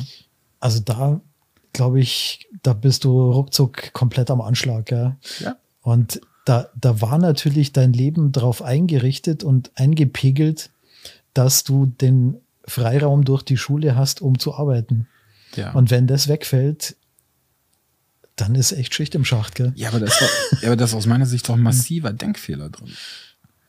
Also, ja. das ist, ich meine, wir verlassen uns mhm. auf die Gesellschaft und auf das Miteinander, dass mir das Leben so angenehm wie nur möglich macht. Mhm. Naja, das hat ja okay. nichts mit angenehm zu tun, sondern das ist sozusagen äh, das Framework, was Grundlage deiner Existenz ist. Und da zieht einer einen Baustein raus und dann knallt der ganze Mist halt einfach um. Genau. Ich, ja, genau. Und dann, was ich dann halt erlebe, ist, dass die Leute sagen, hey, das muss wieder her, meine Kinder ja. müssen in die Schule, sonst explodiert meine Ehe mhm. ne? und die armen Kinder. So. Mhm. Und ich sitze dann da und denke mir so, ja, aber okay, das ist das Framework, ich habe mich darauf eingelassen, aber ich muss doch jeden einzelnen Baustein für sich betrachten, ob ich den sinnvoll und gut und nicht mhm. und so weiter. Und wenn ich Kinder in die Welt setze, dann muss ich mir doch auch darüber bewusst sein. Ich meine, an jeder Stelle denken wir, was kann schiefgehen? Mhm. dann ist doch die Frage, okay, hast du dir nie darüber Gedanken gemacht, dass es sein könnte, dass irgendeines dieser Elemente nicht mehr fehlt und was machst du dann mit deinen Kindern, verdammt Axt? Ja, aber das, so funktionieren wir halt nicht, ja. Ich meine, du kaufst dir ein Haus und rechnest die Rate aus auf Basis deines aktuellen Einkommens äh, ja. und drei Wochen später ist der Job weg, ja. Dann Kannst du auch sagen, jetzt mal drüber nachdenken können, oder? Was du, ob du mit, mit dem ALG 2 auch noch deine Rate finanzieren kannst. Ja, also, das Argument würde ich an der Stelle auch bringen. Und das ja, ist dann. Das, ist auch ein Stück weit richtig. Ja, und das ist dann auch Pech, aber das kann ich nicht alles absichern. Aber, also gerade was so die, die Situation in der, sagen wir mal, Worst-Case-Familiensituation, die ich gerade beschrieben habe, angeht, ja. da ist es ja schon so, dass eigentlich unser gesellschaftliches Ideal heute ist, dass beide Eltern Vollzeit arbeiten. Ja?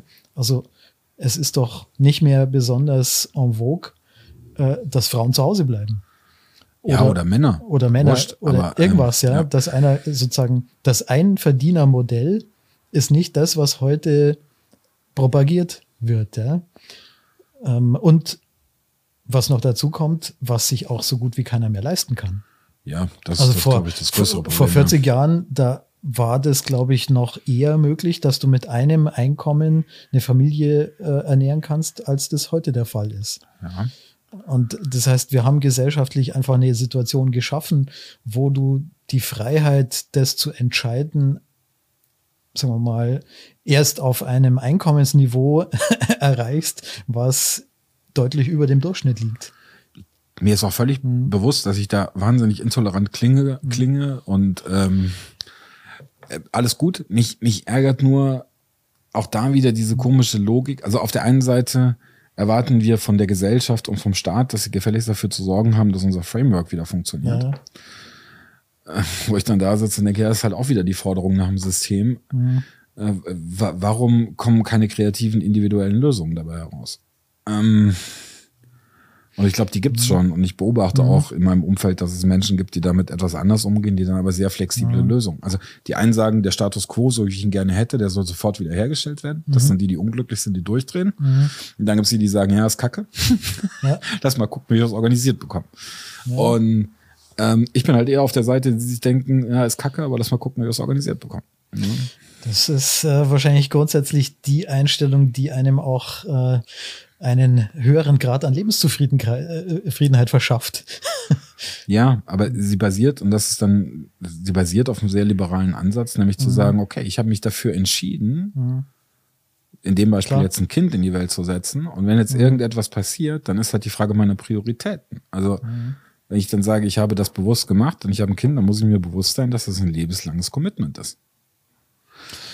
Und in dem Moment, wo etwas, wo irgendeiner, wie du es gesagt hast, Bausteine weg ist, heißt das, ich muss meine Prioritäten nochmal zentrieren und dann mein Verhalten ändern und zu gucken, wie ich das gemanagt kriege. Mhm. Aber die Vorstellung, dass dann bitte die Gesellschaft darauf reagieren soll und mir das wieder herstellt, die finde ich irgendwo absurd. Ja, also ich verstehe dieses, sie, aber sie ist absurd. Dieses Schreien nach dem Staat, das erlebt man ja gerade jetzt zu Pandemiezeiten besonders. Teilweise finde ich es berechtigt, ja, wenn ja äh, wenn der Staat zum Schutz der Allgemeinheit mir irgendwelche Sachen wegnimmt, dann finde ich, habe ich auch das Recht zu sagen, wenn es dem Schutz der Allgemeinheit dient, dann habe ich auch ein Recht dafür entschädigt zu werden, wenn ich vom Staat was weggenommen kriege. Ein Stück weit jedenfalls. Aber, Die Diskussion kann man gehen, klar. Äh, aber also wo ich voll bei dir bin, ist, ähm, dass man, wenn man Entscheidungen trifft, äh, auch irgendwie dann mit den Konsequenzen klarkommen muss, wenn sie mal nicht ganz so wie erwartet sind. Ja. Und das ist ja auch was, was liberal ist, dass man, also zum Beispiel beim Thema Innovationen oder allgemein geht's ja nicht ohne dass man Risiken eingeht. Ja? Dann musst du sagen, ich will jetzt mal Projekt X machen und dann wäge ich halt ab, äh, wie sind die Chancen und Risiken, dann entscheide ich mich dafür. Aber es kann halt schiefgehen oder es können Komplikationen auf dem Weg auftreten, dann muss ich halt damit klarkommen. High Risk, High, ja? high Reward hieß aber, es mal. Irgendwann. Aber so. wenn ich immer nur den allersichersten Weg gehe äh, und immer dann, wenn ich mal ein Risiko eingehe und da geht was schief nach dem Startschrei, dann funktioniert das nicht. Ja, aber auch, ja, und auch ähm, die Befähigung zur Konfliktbewältigung. Also mhm. äh, und mir, mir tut das auch leid, ich sehe das auch, ich fühle da auch mit und weiß Gott, ich, ich wünschte auch keinem irgendwie, ähm, also wenn ich sehe, dass Familien zerbrechen, weil man sich streitet und alles, dann sitze ich da und denke, das tut mir weh, weil Familie ist eine wichtige Einheit. Aber andererseits sitze ich auch wieder da und denke mir so, mal ganz ehrlich, also ihr habt ja irgendwann mal geheiratet und dann habt ihr irgendwie ein Kind in die Welt gesetzt. Und jetzt stellt ihr fest, ihr könnt nicht richtig miteinander. Wie wäre es denn, wenn wir mal Kommunikationsstrategien arbeiten oder Konfliktbewältigungsstrategien oder, oder, oder? Gibt's ja tausende von Möglichkeiten. Ja. Äh, oder vielleicht auch da eine Lösung. Also muss man es überhaupt so weit kommen lassen, dass dann die Familie auseinanderbricht? Oder können sich vielleicht mal beide in ihrem individuellen Bestreben nach Selbstverwirklichen darauf einigen, dass man eine Einheit ist und dass sie aus mehreren Teilen besteht und dass man sich versucht, miteinander zu verständigen und sich mhm. mal wieder dran erinnern, warum man das überhaupt alles angefangen hat. Aber nee, ja. Wegwerfgesellschaft, es funktioniert nicht mehr, es ist nicht so, wie ich es mir vorstelle, also mhm. Und dann kommt noch das großartige Argument, dass ja alle anderen dran schuld sind. Und da drehe ich halt dann irgendwann durch. Also da ist dann der Punkt so meines Mitgefühls irgendwie ein bisschen mhm. beschränkt. Wenn ich so Situationen mitkriege mit 30, gibt's ja in München zuhauf, 30 Quadratmeter, zwei Kinder, Mutter, mhm. so, da sitze ich da und mir, haha, da sollten wir uns dringend mal was überlegen, weil es könnte schwierig werden. Ähm, wenn ich bisweilen hier meine, meine gut verdienenden äh, Freunde mir angucke, wo ich mir denke, so wie du es gerade geschildert hast, ne, ich habe vier Kinder, vier Zimmer. Mhm. Bei denen sind jetzt zwei Kinder, zwei Zimmer, Garten. Dann denke ich mir, hört auf zu jammern. Also bitte. Einfach mal die Fresse halten. Ja, reißt euch, ja, reißt euch mal zusammen und findet irgendeine Lösung. C-Fix. Ja. Also das kann ich weiß nicht. Also wenn ich mir angucke, ich meine, das ist mein, mhm. meine Wohnung. Ja, das ist mein, so, wenn ich mir jetzt vorstellen würde, hier würden zwei Kinder und eine Frau mit rumspringen, ähm, ist ein großer Raum, 50 Quadratmeter, denke ich mir, ja, mhm. das wird ein Jahr lang schwierig. ja. Aber auch da würde ich sagen, das ist nicht, also mir dann zu denken, die Lösung dafür ist, dass meine Kinder nicht mehr da sind, weil sie mhm. in der mhm. Schule sind. In dem Moment würde ich mir denken, scheiße, wir haben ein Problem. Mhm. Irgendwie müssen wir da eine Lösung finden, weil das kann nicht, die Erkenntnis kann nicht sein, dass diese Kinder weg müssen, damit es uns wieder gut geht. Mhm. Die Erkenntnis liegt, glaube ich, woanders. Und auf diesen Punkt will ich hinweisen. Aber Das ist leicht gesagt, wenn du Single bist und äh, entspanntes Leben führst. Ja, ich denke aber das, Toler das Thema Toleranz und Kompromissfähigkeit ist ja was, was äh, jeder mehr oder weniger äh, braucht. Und wenn, also wenn wir beim Thema liberal gestartet sind, äh, dann ist das, glaube ich, schon auch ein essentielles Merkmal, was Voraussetzung ist für Liberalität, Toleranz und Kompromissfähigkeit. Und die Stärkung des Individuums, ja. Genau. Aber also ohne tolerant zu sein, kann ich halt auch keinen, keine liberale Gesellschaft haben, ja. Weil ich muss aushalten, dass andere anders sind. Ja, und ich, das ist das, was mich so maßlos ärgert, ist, Menschen sind so viel stärker, als wir glauben. Also wir sind mhm. zu so herausragenden Leistungen fähig. Und mich nervt es einfach, wenn man sich, also das Nerven. Ich es liegt so viel Potenzial brach. ja. Und ich ja. denke mir so oft, Mai, seid ihr doch deiner Möglichkeiten bewusst, mhm. deiner Wirkmächtigkeit und, mhm. und ergreift das doch und sieh doch nicht in einem in einer Engpasssituation nur das Schlechte, sondern mhm. versucht das Positive zu erkennen. Mhm. Und es liegt überall. Ich denke mir das oft, also ich mache ja Arbeitsrecht und habe oft ja. Arbeitnehmer, die in sehr schwierigen Situationen zu mir kommen, Stichwort Mobbing, ja, ob das jetzt immer Mobbing ist, lassen wir mal hinstehen, aber typische Situation, Arbeitnehmer ist seit 10 Jahren, 15 Jahren in einem Unternehmen und hat seit fünf Jahren super Stress am Arbeitsplatz. Ja. Und also ist, hat gesundheitliche Probleme inzwischen, ist wirklich komplett am Filter, ja? ja. weil er das nicht mehr aushält. Ja. Aber den Schritt zu tun, einfach zu sagen, ich suche mir was anderes. Den schaffen die Leute nicht.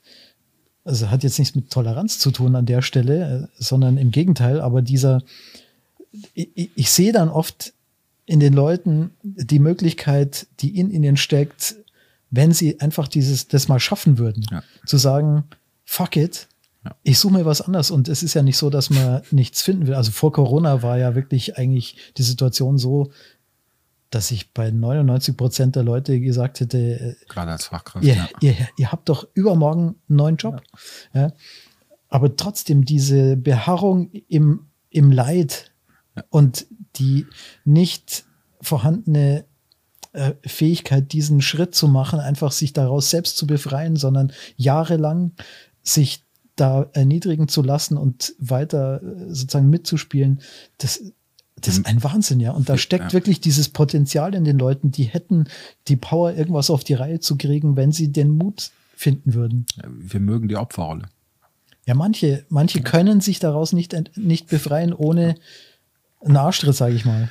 Und das ist da, und da schließt sich irgendwo für mich so immer ein bisschen der Kreis, weil ich mir denke, okay, und jetzt haben wir diese Menschen und ich komme jetzt in der Analyse dahinter, ich mir denke, komm mal aus seiner Opferrolle raus. Mhm. Und der Staat sagt dann, lass uns eine Regel dafür finden für diese Opfer. Und ich sitze da und denke mhm. mir so, mhm. nee, lass uns doch stärken, dass sie keine Opfer sind. Lass mhm. uns bitte ihnen helfen, dass das, dass sie davon selbst rauskommen mhm. und nicht irgendein Gesetz erlassen. Ja, vor allem, es hilft doch an der Stelle gar nichts weiter, weil die Gesetze schützen ja in so einem Fall den Arbeitnehmer maximal, ja. Nee, der Schaden ist ja passiert, wenn der Gesetz greift meistens. Ja, und selbst wenn noch gar nichts jetzt läuft an ja. Verfahren oder so, in der Situation sage ich den Leuten ja auch oft, ja klar, wir können jetzt den Kampf aufnehmen und wir machen eine Mobbingklage und kämpfen dafür, dass du hier an deinem Arbeitsplatz äh, mhm. sozusagen in Ruhe gelassen wirst, pipapo. Aber jetzt mal ernsthaft. Also kann das klappen? Ja, ja natürlich, das kann klappen in einem von 100 Fällen. Ja. ja. Und das ist mir auch schon gelungen. Okay einmal oder zweimal, würde ich sagen, in meiner Karriere habe ich es geschafft, dass in so einer Situation hinterher ein funktionierendes, von beiden Seiten mit neuem Elan gestartetes Arbeitsverhältnis fortgeführt wurde. Selten, ja. Aber wirklich, egal, eigentlich ist es fast undenkbar. Ja. Da brauche ich doch nicht anfangen, die Leute dann noch in ein Mobbingverfahren zu reden als Anwalt, wo sie dann vielleicht in Gerichtsverfahren noch haarklein schildern müssen, was ihnen passiert ist, wer ja. ihnen und so weiter. Ja. Und also das, das hat doch hatte, einfach objektiv keinen Sinn. Aber ich hatte doch recht. Ja, genau. Herr Meier. So ist es. Das ist eh der, der beliebteste Spruch beim Anwalt. Ja, mir geht's eigentlich, eigentlich ist mir egal, aber Aus Prinzip. Ja. Mir geht's ums Prinzip. Ja, ich sag's auch, ja? ich hatte mal einen Mandanten in der Unternehmensberatung und da hat äh, ein Mitarbeiter, der aus sehr guten Gründen entlassen wurde, mhm. der auch überhaupt mit keinem in diesem Unternehmen klarkommt, hat auf Wiedereinstellung geklagt. Und ich saß mhm. da und dachte so, okay, wenn das durchgeht, was stellst du dir vor, wie dein Leben weitergeht in diesem mhm. Unternehmen? ja, man kann Aber, sich sowas dann nur taktisch erklären, dass es halt darum geht, irgendwie eine höhere Abfindung rauszufinden, ja. äh, rauszuhauen. Und unter dem Aspekt äh, mache ich auch mal eine Mobbingklage von mir aus, ja. Aber ja. jetzt mal unter uns, das gibt doch. Die Situation wird sich nicht verändern. Also, ja, vor allem, komm. wenn ich die Frage stelle, wird es das Leben meines Mandanten verbessern, ja. wenn ich volle Kanone aus allen Rohren Feuer gegen den Arbeitgeber, um ihn an seinem Arbeitsplatz zu schützen. Wird es das Leben meines Mandanten verbessern? In den seltensten Fällen. Ja, ja und ich, ich habe mir das auch schon oft, also ich habe ähm, gerade ähm, das Arbeitsrecht in Deutschland habe ich erst so richtig kennengelernt als Unternehmensberater. Ich meine, wir machen Strategieberatung. Ja, das ist sehr weit weg von arbeitsrechtlichen Fragen. Ähm, aber man beschäftigt sich dann doch irgendwie darum, weil irgendwie der Mandant halt doch mal anruft und sagt, ich habe mit dem Mitarbeiter das und das Problem, wie soll ich mhm. damit umgehen? So. Ähm, und da ist mir aber aufgefallen, als ich noch Angestellter war, wie viel Abfindung ich eigentlich habe liegen lassen, weil ich mir dachte, hey, okay, Job ist vorbei, ich mache jetzt was Neues und auf mhm. geht's. Und habe mich auf das Neue gefreut und mich gar nicht mehr mit dem Alten beschäftigt. Mhm. Oder dachte ich so, mein Gott, wie viel Zehntausende Euro habe ich liegen lassen? Mhm. Ähm, weil ich A, überhaupt null Streitsucht in mir trage, B, dieses Ich habe aber recht, nur sehr selten mhm. kenne. Ab und zu schon, und dann bin ich auch ziemlich stur, aber ähm, so in der Regel denke ich so, ich will was Neues machen, auf geht's. Ja? Mhm. Und sehr faszinierend. Also diese Denke fand ich sehr interessant. Das war so was ähnliches wie neulich, da, da habe ich getankt und das ist eine sehr kleine Tankstelle, die hat eine rechte und eine linke Spur. Mhm. Ja, mit in der Mitte sind Zapfsäulen. Und neben der, der rechten Spur ist nochmal so ein Streifen, wo man durchfahren kann. So. Ich habe mein Auto auf dieser einen Spur geparkt. Ich habe es zugegebenermaßen ziemlich mittig geparkt. Ähm, und bin da reingegangen und es war eine lange Schlange. Durch äh, auch äh, Corona-bedingt standen acht Leute mit entsprechendem Abstand. Und irgendwann kam eine Frau in den Laden und meinte, der mit dem silbernen Mercedes soll sofort wegfahren. Und ich so, oh, was ist denn jetzt passiert? Und völlig Gedanken verloren, bin mhm. ich dann rausgegangen und habe mein, meine Position drei in der Schlange aufgegeben. Und mhm. also es waren insgesamt neun Positionen. Mhm. Stand raus und meinte, ja, ich will hier durch. Und ich gucke nur so und denke selber, da drüben ist doch die Durchfahrspur. Mhm. Fahren Sie doch da einfach lang. Nein, Sie haben hier scheiße geparkt, ich will hier durch. Ich so, aber Sie können auch einfach da drüben durchfahren. Oder Sie fahren da aus der Ausfahrt raus. Mhm. ist ja keine Einbahnstraße. Ja, nein, nein, nein, das ist so nicht korrekt hier und ich will hier durch. Und ich so, okay, mein Mercedes so 40 Zentimeter nach links geparkt, sodass sie da auch da mhm. durch konnte. Sie hätte auch so durchgepasst. äh, und habe mich dann wieder in die Schlange gestellt, an Position 10 und habe mich erstmal gewundert, was hier gerade passiert ist. Aber es mhm. war halt ihr Recht und sie war der Meinung, sie hätte das und es war jetzt mhm. wichtig, dass ich da wegfahre, weil sonst. Ja. Also das ist bisweilen eine Denke, der du dann begegnest im Alltag, auch in anderen Situationen und dich dann wunderst, warum manche Sachen eskalieren. Ja. ja. Gut, ich meine, jeder kennt so Situationen, wo er auch selber mal äh, ja, aus irgendeinem Ärger oder Reflex raus sich so arschmäßig verhält. Ja, ja um Gottes Willen, ich ähm, bin kein Heiliger, das wollte ich damit nicht sagen. Ja, aber, aber, aber wenn man dann die Gelegenheit hat, in einem größeren Sachverhalt äh, Entscheidungen bewusst zu treffen, ja. dann muss man ja irgendwann an den Punkt kommen, wo man für sich selber so eine Abwägung vornimmt und sich einfach nur die Frage stellt, wird mein Leben dadurch besser? Ja dass ich das jetzt durchziehe ja. oder nicht. Ja. Und das ist manchmal nicht einfach zu entscheiden, aber manchmal schon. Ja. Und viele Leute stellen sich aber diese Frage nicht. Ja. Und dieses, äh, also um nochmal um noch beim Thema Arbeitsrecht zu bleiben, diese Kündigungsthematik in Deutschland, ja, ich sage jetzt mal was Ketzerisches, äh, gerade als Anwalt. Wenn wir, wir fangen anders an, ungefähr 80 Prozent aller Kündigungsschutzverfahren enden in der Güteverhandlung, also ganz kurz nach der Kündigung, mhm. ohne dass irgendwie Kündigungsgründe groß, groß auf den Tisch gelegt wurden, schriftlich. Ja, Gibt es diese Güteverhandlung relativ schnell und da wird nur mündlich gecheckt, ob man irgendwie sich einigen kann.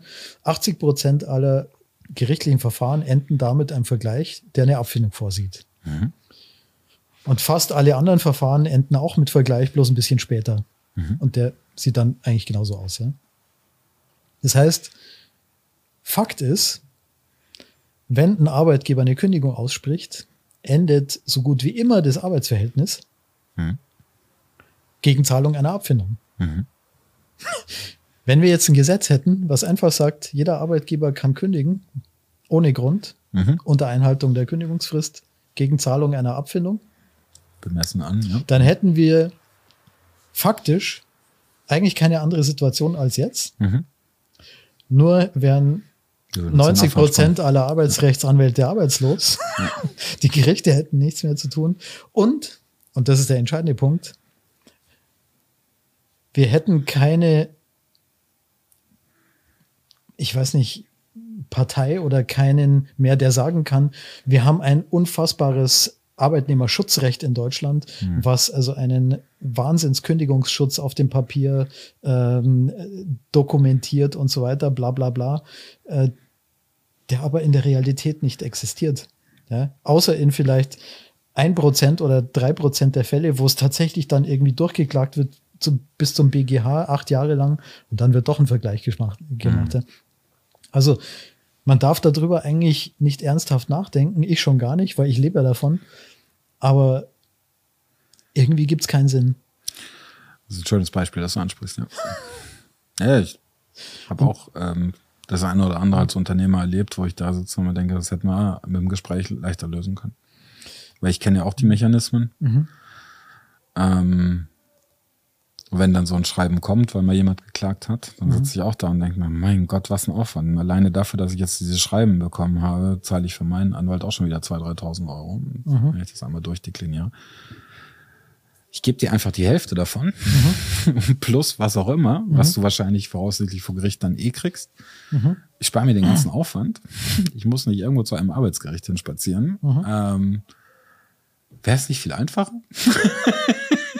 Und ich bin mir 100% sicher, dass genau aus dieser Situation, die du gerade beschrieben hast, irgendwann in den nächsten maximal fünf Jahren irgendein Legal Tech Startup ein Geschäftsmodell entwickeln wird und dann die Arbeitsrechtsanwälte trotzdem arbeitslos werden. Ne? Ja, ich versuche selber sowas zu basteln, ähm, ist schwierig, weil ich fände es besser, wenn die Idee dafür aus der Anwaltschaft kommt, als von ja. irgendeinem smarten BWLer.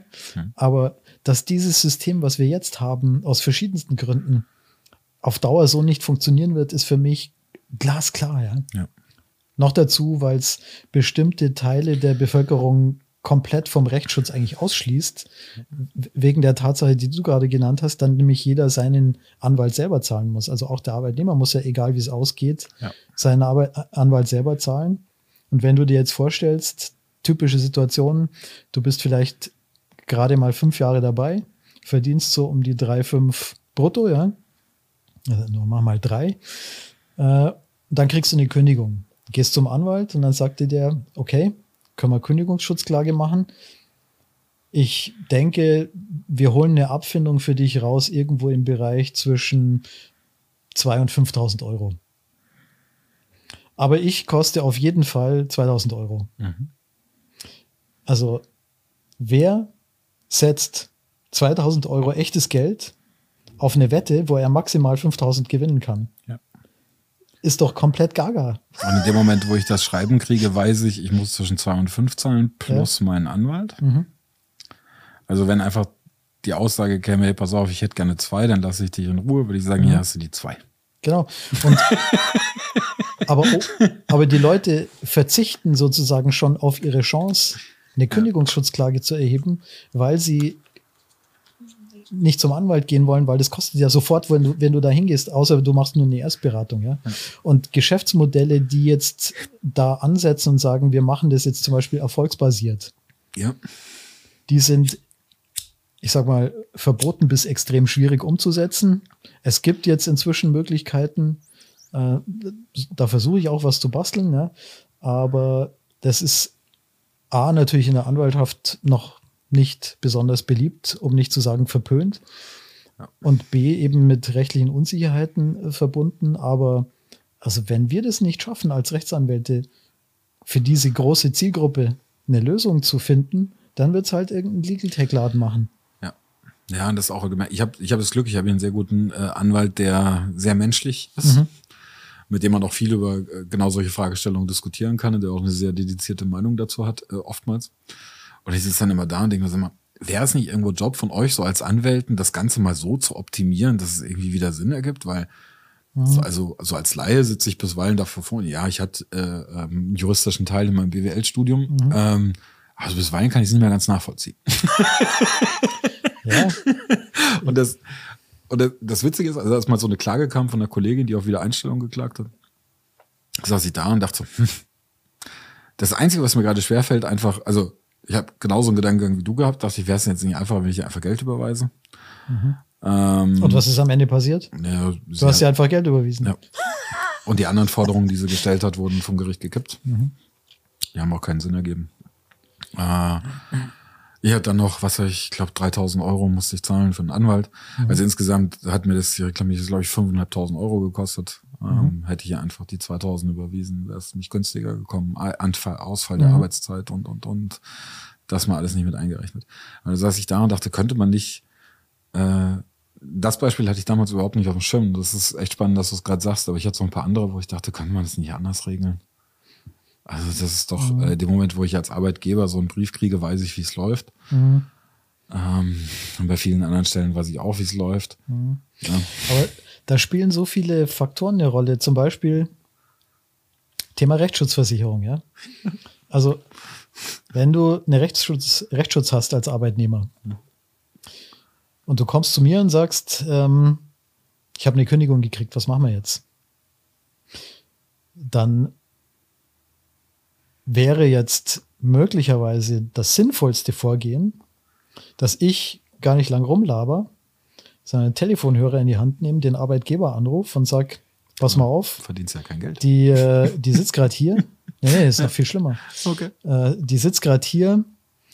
Alle die Argumente, die wir gerade ausgetauscht haben, ja. sagt der Arbeitgeber gut. Also normalerweise nach der berühmten Faustformel äh, würde sie dreieinhalb kriegen. Wenn wir keinen Rechtschreib machen und uns übermorgen hier irgendwie final einigen, kriegt sie viereinhalb Thema gegessen. Mhm die Wahrscheinlichkeit, dass ich mehr vor Gericht raushol, ist gering. Mhm. So, das darf ich nicht, mhm. weil nämlich, wenn ich das mache, dann sagt die Rechtsschutz zu mir, äh, außergerichtliche Tätigkeit decken wir nicht, weil da kommt typischerweise nichts raus. Wir geben dir nur eine Deckung für die Klage mhm. äh, und dann kannst du das Ganze ja in der Güteverhandlung verhandeln. Äh, das ist nämlich der Weg, wie es typischerweise läuft. Und durch die außergerichtliche Tätigkeit fällt eine extra Gebühr an, die übernehmen wir nicht. Und wenn du dich außergerichtlich einigst, dann wirst du sozusagen als Anwalt tätig äh, mit der ziemlich sicheren Aussicht, dass du keinen Cent irgendwie kriegst. Ja? Das heißt, du bist eigentlich mehr oder weniger gezwungen, damit du Rechtsschutzdeckung kriegst, überhaupt die Klage zu machen. Ähm, das, also das sind so irre Mechanismen, die dann da laufen, die halt einfach dämlich sind, ja. Ja, ja, ja, ja. ja. Aber es ist, mei, bisweilen äh, schalten wir den gesunden Menschenverstand aus bei so Geschichten. Ja, vor allem, wer soll die Initiative ergreifen, das zu ändern? Ich sag mal, wenn es so weiterläuft, ist es für uns Anwälte sehr komfortabel, mhm. weil, sagen wir mal, die Klage zu machen dauert 20 mhm. Minuten.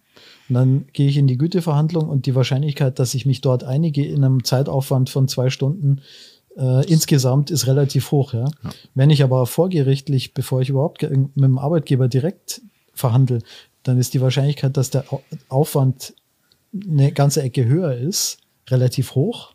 Ja? Und ich habe die Unsicherheit äh, mit der Bezahlung. Also ist doch viel einfacher, ich mache Schema F, da sind alle zufrieden, die Rechtsschutz ist happy, ich bin happy, der Mandant aber auch da witzigerweise denke ich mir, also auch da noch einen Schritt vorweg, denke ich mir eigentlich, es wäre auch gut, wenn einfach der Arbeitnehmer in dem Moment sagt, hey, ich, pass auf, ich hätte gern das und das, dann haben wir uns geeinigt, ohne dass überhaupt ein Anwalt angeschalten wird. Ja? Das wäre natürlich der Idealfall, aber das wäre dann die Variante, also typischerweise, es gibt ein Gesetz, wo drin steht, jeder Arbeitgeber kann kündigen mhm. und muss halt dann eine Ab Abfindung zahlen. Mhm. Ne? Das wäre aber dann sau wenig Einzelfallgerechtigkeit. Ja. Geht nicht. Aber in dem Fall könntest du ja wieder klagen. Na, entweder oder. ja, aber bis wann? Ja, spannend, spannend. Also ist jetzt alles so ein äh, Gedankenexperiment nur, ja, aber es, es zeigt halt so ein bisschen, wo, wo dieser Widerspruch ist zwischen diesem Streben nach Einzelfallgerechtigkeit mhm. und totaler Sicherheit und einfach eine radikale Lösung, die sicher dann auch zu äh, Ungerechtigkeiten führt. Ja, das Spannende, was ich, also ähm, ich, ich fluche oft über die, ich nenne es mal Bürokratie als Überbegriff. Hm, jetzt habe ich zum Beispiel eine ausländische Kollegin, die ich beschäftige. Die findet das hier total geil. Du kannst dich auf die Dinge mhm. verlassen, sie findet statt, das ist geregelt. Mhm. Und ich sitze mal da, denkst, bist du irre? Und sie so, ja, du weißt ja nicht, wie es bei mir zu Hause ist und alles. Und ich so, was war einer der Waffel? Das ist doch jetzt und sie ist voll happy und äh, genießt das richtig, dass äh, die berühmte Rechtssicherheit vorliegt. Also vieles funktioniert ja auch gut, ja. aber darüber reden wir ja nicht. Ja, das ist richtig. das, ich muss das nehmen wir billigend hin. Mein Vater mhm. hat mal einen sehr hitzigen Streit mit einem äh, deutschen Professor äh, ähm, für, ich weiß gar nicht mehr was, welches Rechtsgebiet das war, geführt. Da ging es darum, dass in Italien, wenn du nachts an der also auf den Dörfern, wo wir da unterwegs sind, da gibt es eine Kreuzung, da ist eine Ampel und diese Ampel ist an dieser Stelle völlig überflüssig. Und jedes Auto fährt an die Kreuzung ran, guckt, kommt da einer und du siehst auf Kilometer, ob da einer kommt, gerade nachts mit den Scheinwerfern. Mhm. Und wenn es halt rot ist und da kommt aber keine, fährst du trotzdem drüber. Das ist gelebte Praxis. Mein Vater hat gesagt, ja, er macht das auch so. Daraufhin ist halt der deutsche Juraprofessor ausgerastet. Ja, die Rechtssicherheit. Wo kommen da hin? Riesenlitanei. Und die haben sich richtig laut darüber gestritten. Aber mein Vater so, ja, aber das ist doch völliger Quatsch. und äh, sie wurden sich nicht einig, so viel kann ich sagen. Aber mhm. es war unterhaltsam, das zu beobachten. Mhm. Ähm, und ich konnte für beide Seiten gute Argumente finden.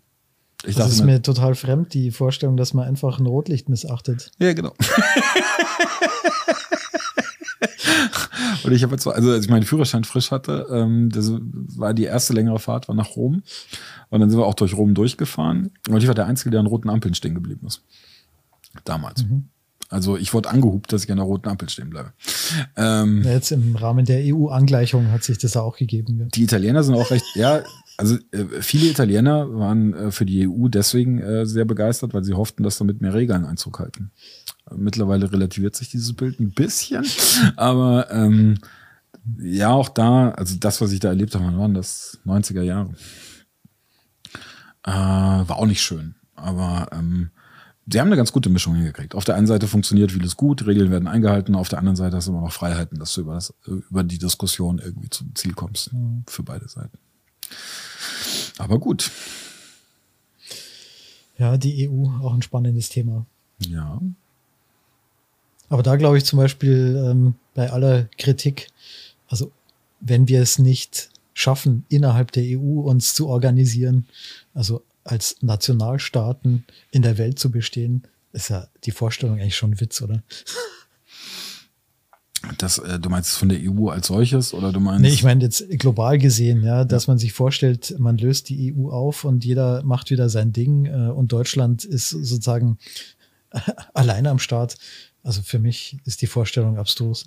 Undenk undenkbar, so weit ja. würde ich gehen. Ja. Ich mag auch, also das hatten wir an den Teil, der dann leider nicht aufgenommen wurde, aber äh, ich, ich erinnere mich noch sehr gut an die Zeiten, als du bei der Grenz, das über Grenzübertritte hattest, äh, als du Geld wechseln musstest äh, und und und. Und mhm. ich bin halt zwischen vier oder fünf Ländern permanent hin und her gegondelt.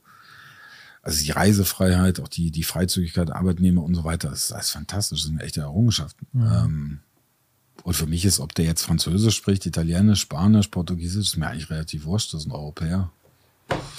Das ist das, was wir, was wir so direkt spüren, aber jetzt wirtschaftlich betrachtet, wenn du dir vorstellst, es gäbe den ganzen Zollwahnsinn ja, innerhalb der EU ja.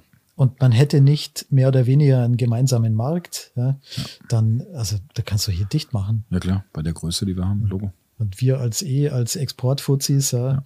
ja. Äh. Ich, ich, glaube auch, das wird weiter zusammenwachsen. Also Brexit hin mhm. oder her. Ähm, das muss. Das, das ist muss. unsere einzige Chance. Ja, bin ich bei dir. Hm, wäre für mich fast ein schönes Schlusswort für heute. Yes. Aber ich würde es gerne bald wiederholen, weil wir viele Themen so irgendwie angekratzt haben, wenn du Lust hast. Mhm. Ja, Würde mich sehr freuen.